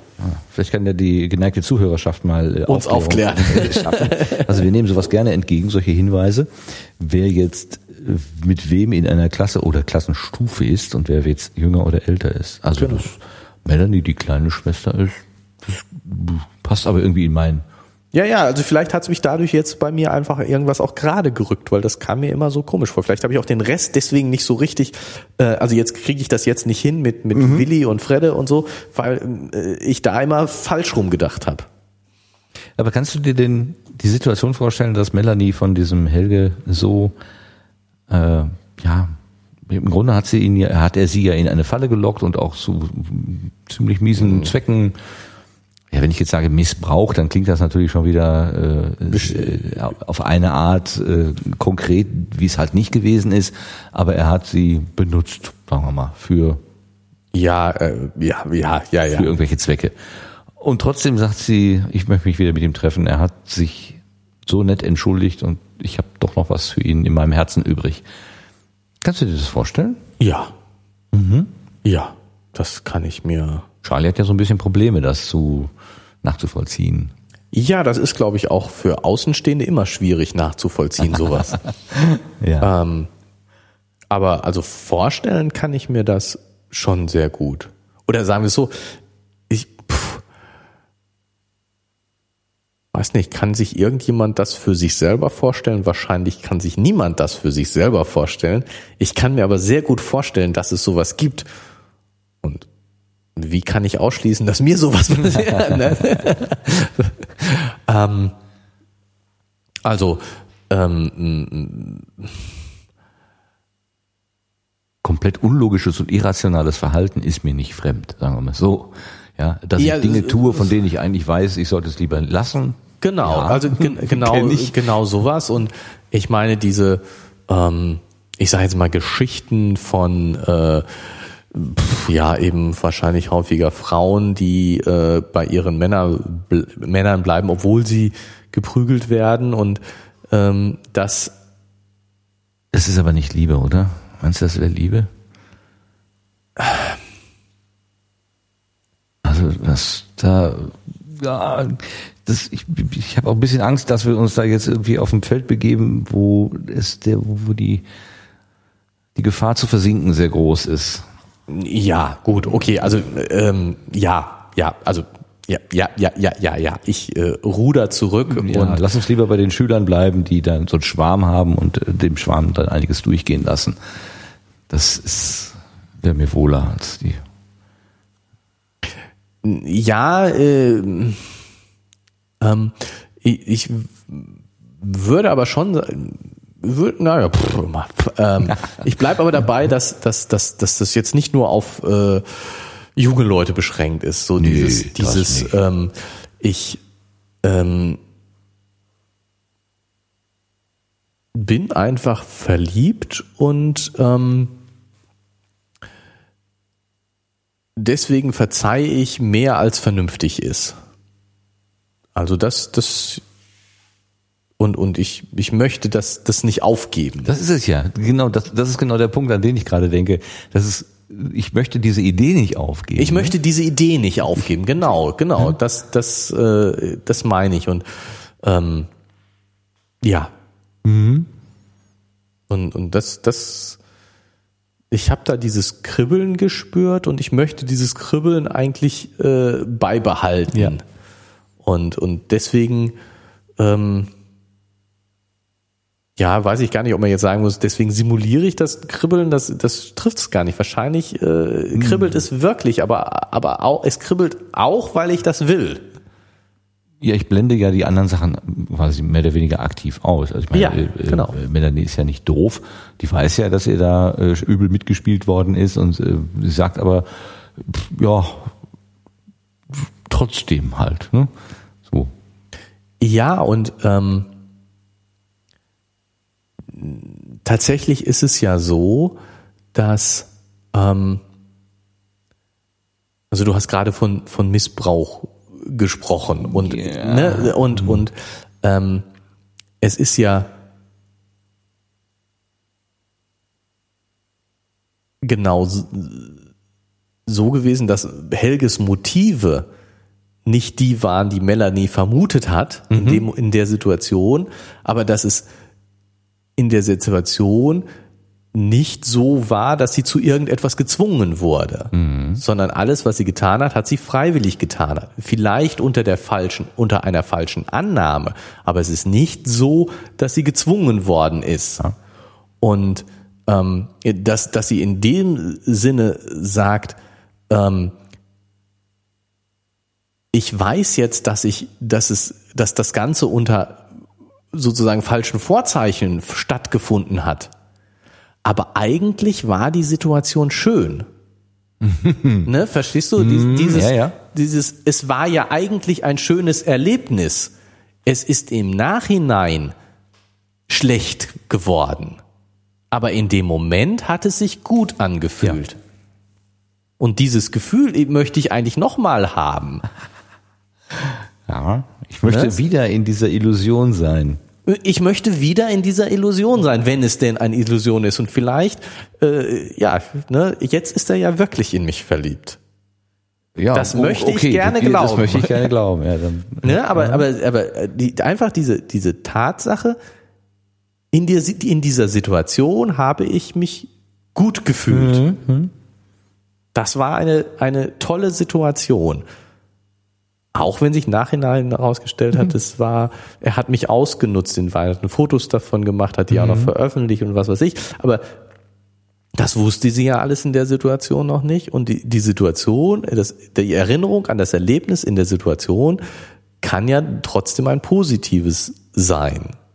Ne, dies- das Erlebnis war ein positives Erlebnis. Mhm. Ja. Und erst ja. in der Nachschau hat es seine Fallstricke.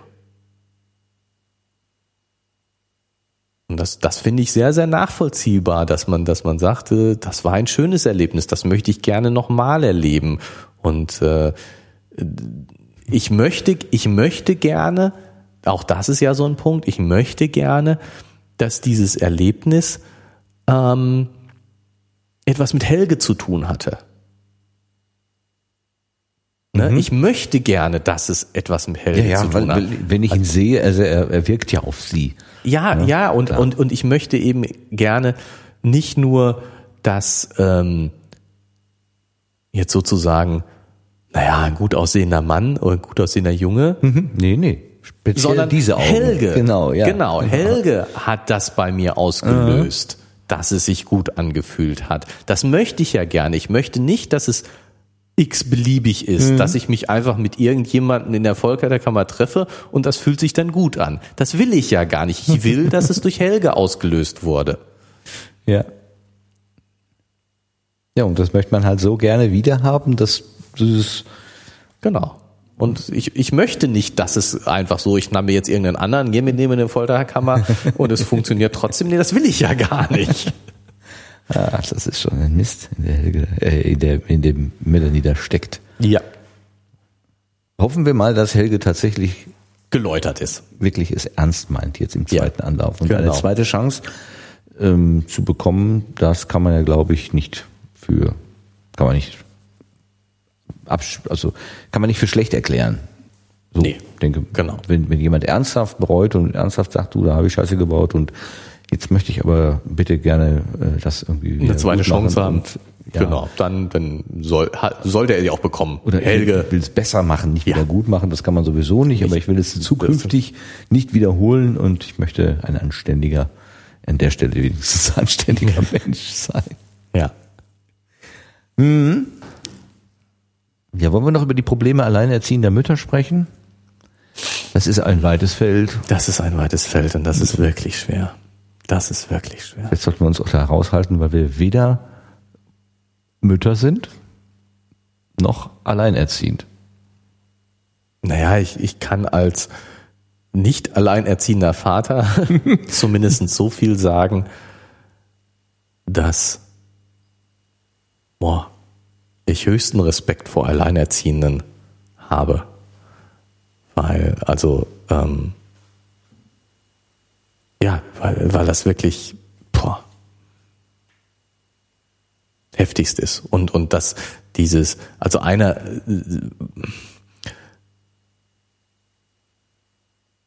ähm,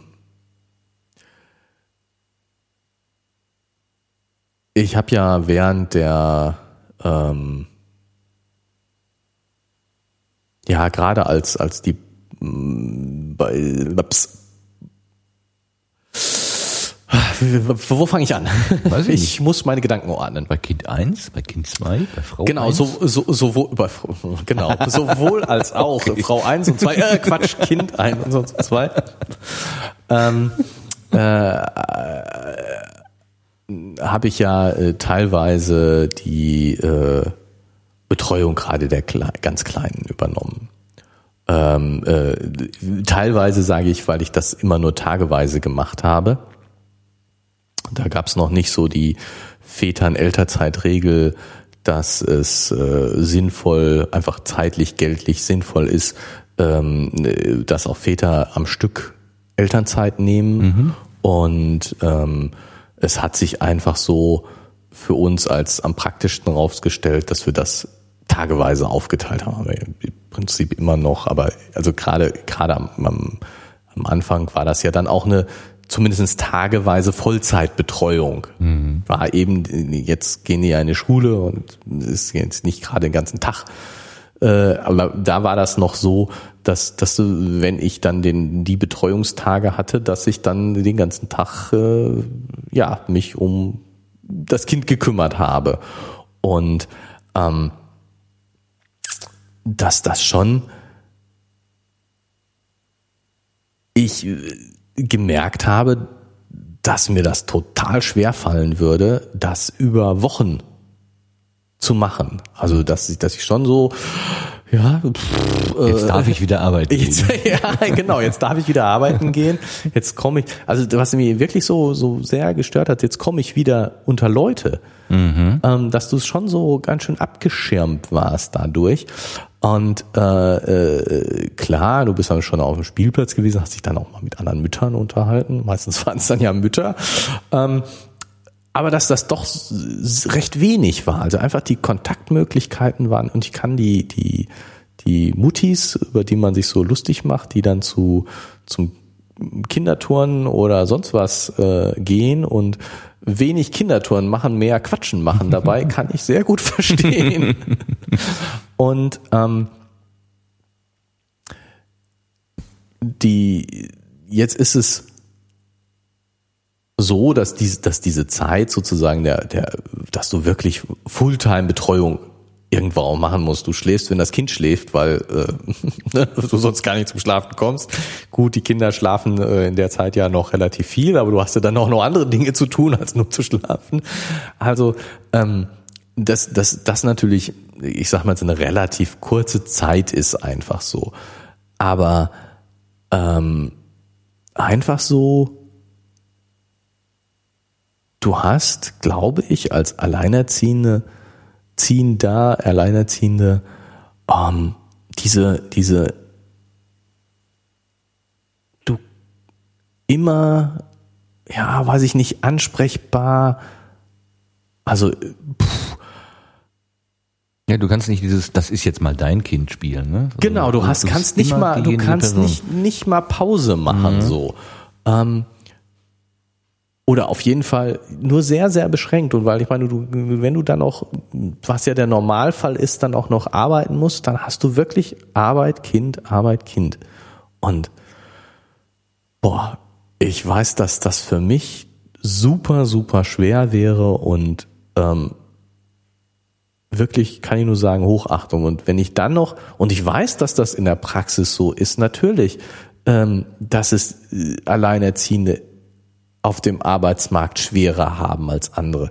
Ich kann sogar die Arbeitgeber verstehen, weil es ist ja wirklich genauso praktisch so, wenn das Kind krank ist, äh, äh kann der Alleinerziehende nicht zur Arbeit kommen oder mhm. äh, ne, auf jeden Fall wieder mal nur eingeschränkt.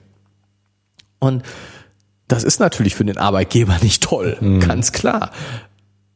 Also insofern kann ich sogar das verstehen, aber also Respekt. Ich hatte das letztens äh, im, im Getränkemarkt, da war ich, bevor ich zur Arbeit gefahren bin, noch eben im Getränkemarkt. Und die Kassiererin äh, unterhielt sich erst längere Zeit mit einem, ich würde eine Art Filialleiter oder so, also war sie etwas absorbiert.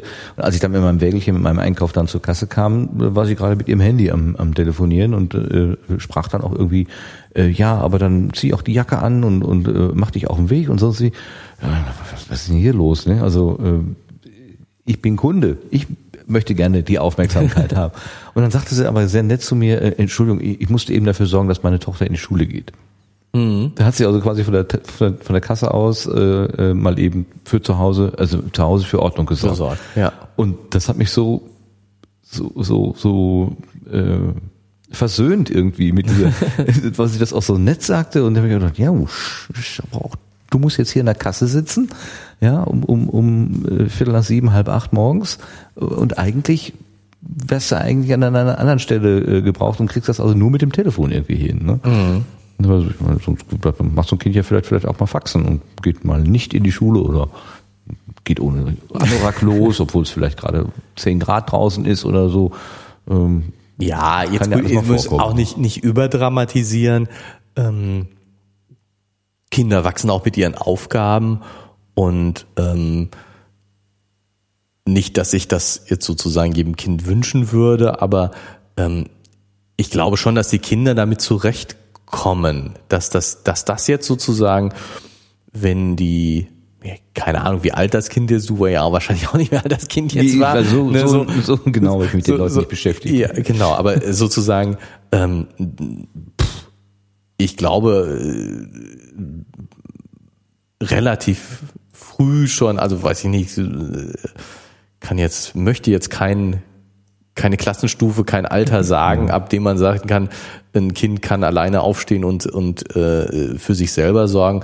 Aber ich glaube, dass das gar nicht so ein großes Problem für das Kind ist, wenn das, das da auch Gewohnheit ist und wenn das einigermaßen ordentlich sogar organisiert ist und sozusagen alles andere stimmt, ist das sicherlich nicht das Problem morgens aufzustehen und sich anzuziehen und in die Schule zu gehen. Und mhm. wenn das dann mal eine Jacke zu wenig hat, äh, stirbt's auch nicht von. Also das ist, das ist, glaube ich, wirklich sozusagen so, das ist ein lösbares Problem. Mhm. Das, die, die, also das, die Schwierigkeit entsteht ja eher dadurch, dass das dann nicht das einzige Problem ist. Ne? Wenn alles andere prima ist, dann ist das keine, kein Problem. Die, die, ich glaube, die, die Schwierigkeiten sowohl für alleinerziehende Eltern als auch von Kindern von Alleinerziehenden, dass es die, die viele Sachen sind, dass es ja dann nicht bei dieser einen Sache bleibt. Was, was äh, kommt dann vielleicht als Beispiel noch als größeres Problem dazu? Naja, ich meine jetzt, äh, äh, dass das Kind dann vielleicht auch alleine ist, wenn es nach Hause kommt, dass mhm. äh, die, die, Mutter nicht äh, abgespannt und nicht ansprechbar äh, ist abends oder eben, was heißt nicht ansprechbar, aber eben pff, mhm. es für also die Mutter die einfach anstrengend an, ja, einen anstrengenden okay. Arbeitstag hin, ist kommt nicht gerade topfit nach Hause. Mhm. Äh, ja, ne, so, das ist nun mal so, wenn man gearbeitet hat. Ähm, und das und, Kind, was vielleicht einen Ansprechpartner braucht, oh, um vielleicht irgendwelche kindlichen Probleme mal zu besprechen oder so. Genau, dass das dann, das nicht, dann nicht die Aufmerksamkeit ja, bekommen genau. kann, die, die eigentlich sinnvoll wäre. Mhm. Und so, dass dieses, die Dauerbelastung, die dadurch mhm. entsteht, mhm. eigentlich viel, viel schwieriger ist mhm. als jede, irgendeine Einzelsache. Mhm. Und ja. Ja, hat es harter Weg. Ja. Um vielleicht noch was Positives zu machen, zu meinem letzten Zettel hier zu kommen. Äh, die Claudia sagte ja, das ist auch für sie hart, also den, den kleinen Max da zu erziehen, aber äh, sie hätte auch was Positives, nämlich dass sie neue Entwicklungen bei dem Max immer so mehr oder weniger als erste mitkriegt. Mhm. Äh, hast du sowas auch erlebt? Du warst ja auch nah dran, dass du wirklich so äh, gemerkt hast, oh, heute hat äh, Kind eins oder Kind zwei hm, irgendwas gemacht, was vorher noch äh, nie äh, passiert ist. Also ich habe zum Beispiel letztens draußen, ich kann von meinem Bürofenster in die Kaff äh, in die in die nach Garten, Terrasse da so rausgucken und da lief eine Mutter, die hier auch, ich glaube, der Vater arbeitet hier und die bringen die morgens immer, sie bringen ihn zur Arbeit und dann gehen sie irgendwie durch den Garten oder so und ich habe irgendwann mal gesehen, dass das Kind sich an der Bank hochgezogen hat und gestanden hat. Mhm. Und das war so wackelig und, und eilig. Da habe ich gedacht, ob es das gestern schon gekonnt hat oder ist es heute vielleicht das erste Mal oder ja. so. Ne? Und das war so wirklich so ein, ah, da entsteht eine neue Fähigkeit und auch fürs Kind natürlich ein neuer Blick und andere Freiheiten mhm. und so. Kannst du dich an sowas erinnern, so Momente? Ähm, nee, tatsächlich, tatsächlich nicht. Also ich bin da auch äh, immer wieder erstaunt über mich selber oder oder eben auch über erstaunt. Jetzt äh, das ist Wie ja jetzt 18. nicht nicht nur Wie, du willst mein Auto? Ja ein bisschen was kriege ich schon mit. Ähm, nein es ist jetzt jetzt ja nicht nur so dass die Claudia das hier im Buch erzählt sondern dass äh, viele Leute sozusagen von dieser Erfahrung berichten und ähm, das kann ich irgendwie nicht. Also klar, ich meine, meine Kinder haben irgendwann mal angefangen zu laufen und offensichtlich, wahrscheinlich haben sie das erste Mal gestanden oder auch mal das erste Mal den ersten Schritt gemacht. Oder Papa gesagt. Oder Papa gesagt. Oder, oder da, so. Da geht doch irgendwie der, der Stolz mit einem durch, oder? Ja, dir nicht. Nee, nee, äh, wie gesagt, ich, ich kann mich da nicht so dran erinnern als irgendwie so besondere Erlebnisse, sondern also was, woran ich mich erinnern kann und was, was für mich also eher so die, die Punkte sind, sind, ähm, ja, weiß ich nicht, mehr so Persönlichkeitsäußerungen. Mhm. Also so, wo, wo sich, ähm, ja, wo, wo sich äh, die, die, ah, was ist jetzt, hört sich jetzt total pathetisch an, mir fällt es aber nicht. Ich habe mit Pathos kein Problem.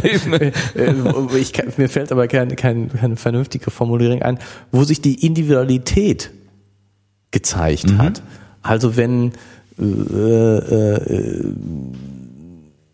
das, die Kinder, das Kind äh, eine witzige Bemerkung macht. So. Oder ähm, seinen Eltern mal einen einschenkt. ähm, solche Sachen, also wo, wo ja, das, was, wo man jetzt nicht sagen kann, jetzt hat jetzt hat's zum ersten Mal se- seinen Papa beleidigt. Nein, da kann ich mich nie dran erinnern. aber so, so mehr so ähm, die Ja, ja, Äuß Äußerungen der Persönlichkeit, sage ich jetzt mal. Einfach, ne, kann man jetzt nicht vom ersten Mal oder so sprechen. Das ist jetzt nicht so äh, eine Entwicklungsstufe, aber so sozusagen, wo wo äh, es zeigt, ich wo sich gezeigt hat, ich bin eine eigene Person. Ja. Und das, wie gesagt, das kann man jetzt nicht in so ein erstes Mal oder sonst wie. Das ist jetzt was plötzlich was Neues da, was vorher nicht da war. Aber ähm, das sind eher so Momente. Oder eben natürlich auch, ähm, ich sage jetzt mal eher die kuscheligen Momente, wenn, wenn eben ähm, pff, das Kind einen Augenblick nicht gesehen hast und äh, das dir freudestrahlend entgegenkommt. Die, diese, diese Zeitspanne von ein Augenblick ist natürlich je älter, desto länger, bis das der Fall ist. Und äh, so, solche Sachen. Aber so dieses, dieses pff, das erste Mal stehen, das erste Mal das oder irgend sowas, das, nee, das weiß ich nicht. Kann ich mich, kann ich mich auch nicht dran erinnern. Kann ich mich auch nicht dran erinnern. Oh. Okay. Warum auch? Muss ja, Ne, auch nicht sein. genau, muss, okay, ja kein Muss. Ja, genau, geht, geht unterschiedlichen Leuten offensichtlich unterschiedlich. Ja, ähm, meine Zettel sind durch. Ich bin fertig Ja. für heute. Ich glaube, wir sind auch fertig. Wir haben diese 19. Episode schön zu Ende gebracht, nachdem sie zwischendurch ein bisschen äh, durch meine Musikeinspielung fast beinahe ruiniert worden Oh ja, wäre. ja, aber wie du hast das ja so souverän weitergemacht. Ich danke dir noch einmal Oh, dafür, oh. dass du meinen Fehler so locker aufgenommen hast. Ja, super. Das, äh, also wenn wir das nicht könnten. Nein, es war ja auch, ähm, ja, ja, ich meine, Fehler ist jetzt vielleicht auch ein bisschen übertrieben, oder? Es war Ich hätte einfach besser ein kleines, ein aufpassen. kleines Missgeschick. Na gut, ich habe ein, ein kleines Missgeschick gemacht. Ja, Ja, das ist aber, das hat das Ganze doch, komm, gib zu, du hast das absichtlich gemacht, um es lebendig Ist zu gestalten. menschelt. Ja, genau. genau. gut, dann menscheln wir jetzt in unsere Betten. Es ist spät genug. Ähm, Ja, genau. Oder- Und äh, lass uns mal zusehen, dass wir genauso frisch und äh, erfolgreich in die zweite Dekade, die, die, weiß ich nicht was. Wo willst du hin? Ich weiß nicht. Wovon Die nächste Folge ist die 20. Folge. So, die nächste Folge ist die 20. Ja, wir haben ja heute die 19. Ah, die zweite Dekade. Ja, kommt hin, würde ich auch sagen. Ja. Kann man sagen. Okay, also vielen Dank fürs Zuhören. Bis hierhin, ich sag's nochmal, das ist das Buch Der Geisterrechner von Andreas Steinhoff. Ich weiß nicht, ob ich das vorher schon gesagt hatte. Ja, hattest Hatte du. ich schon? Na gut, hattest du. das Aber wir können das zurück. ruhig wiederholen. Man kann das nicht häufig genug wiederholen. Es ist das Buch Der Geisterrechner von Andreas Steinhoff. Wie hieß das Buch noch? Sie, ihr hörtet Gemalum. Genau. Gerd und Martin Der lesen und Podcast. mehr. Und bei der, in der 20. Folge geht's weiter und wir freuen uns, wenn jeder, wieder jemand zuhören würde. Dieser Beim wunderbaren Abmoderation habe ich jetzt nichts mehr hinzuzusetzen, außer Tschüss. Tschüss.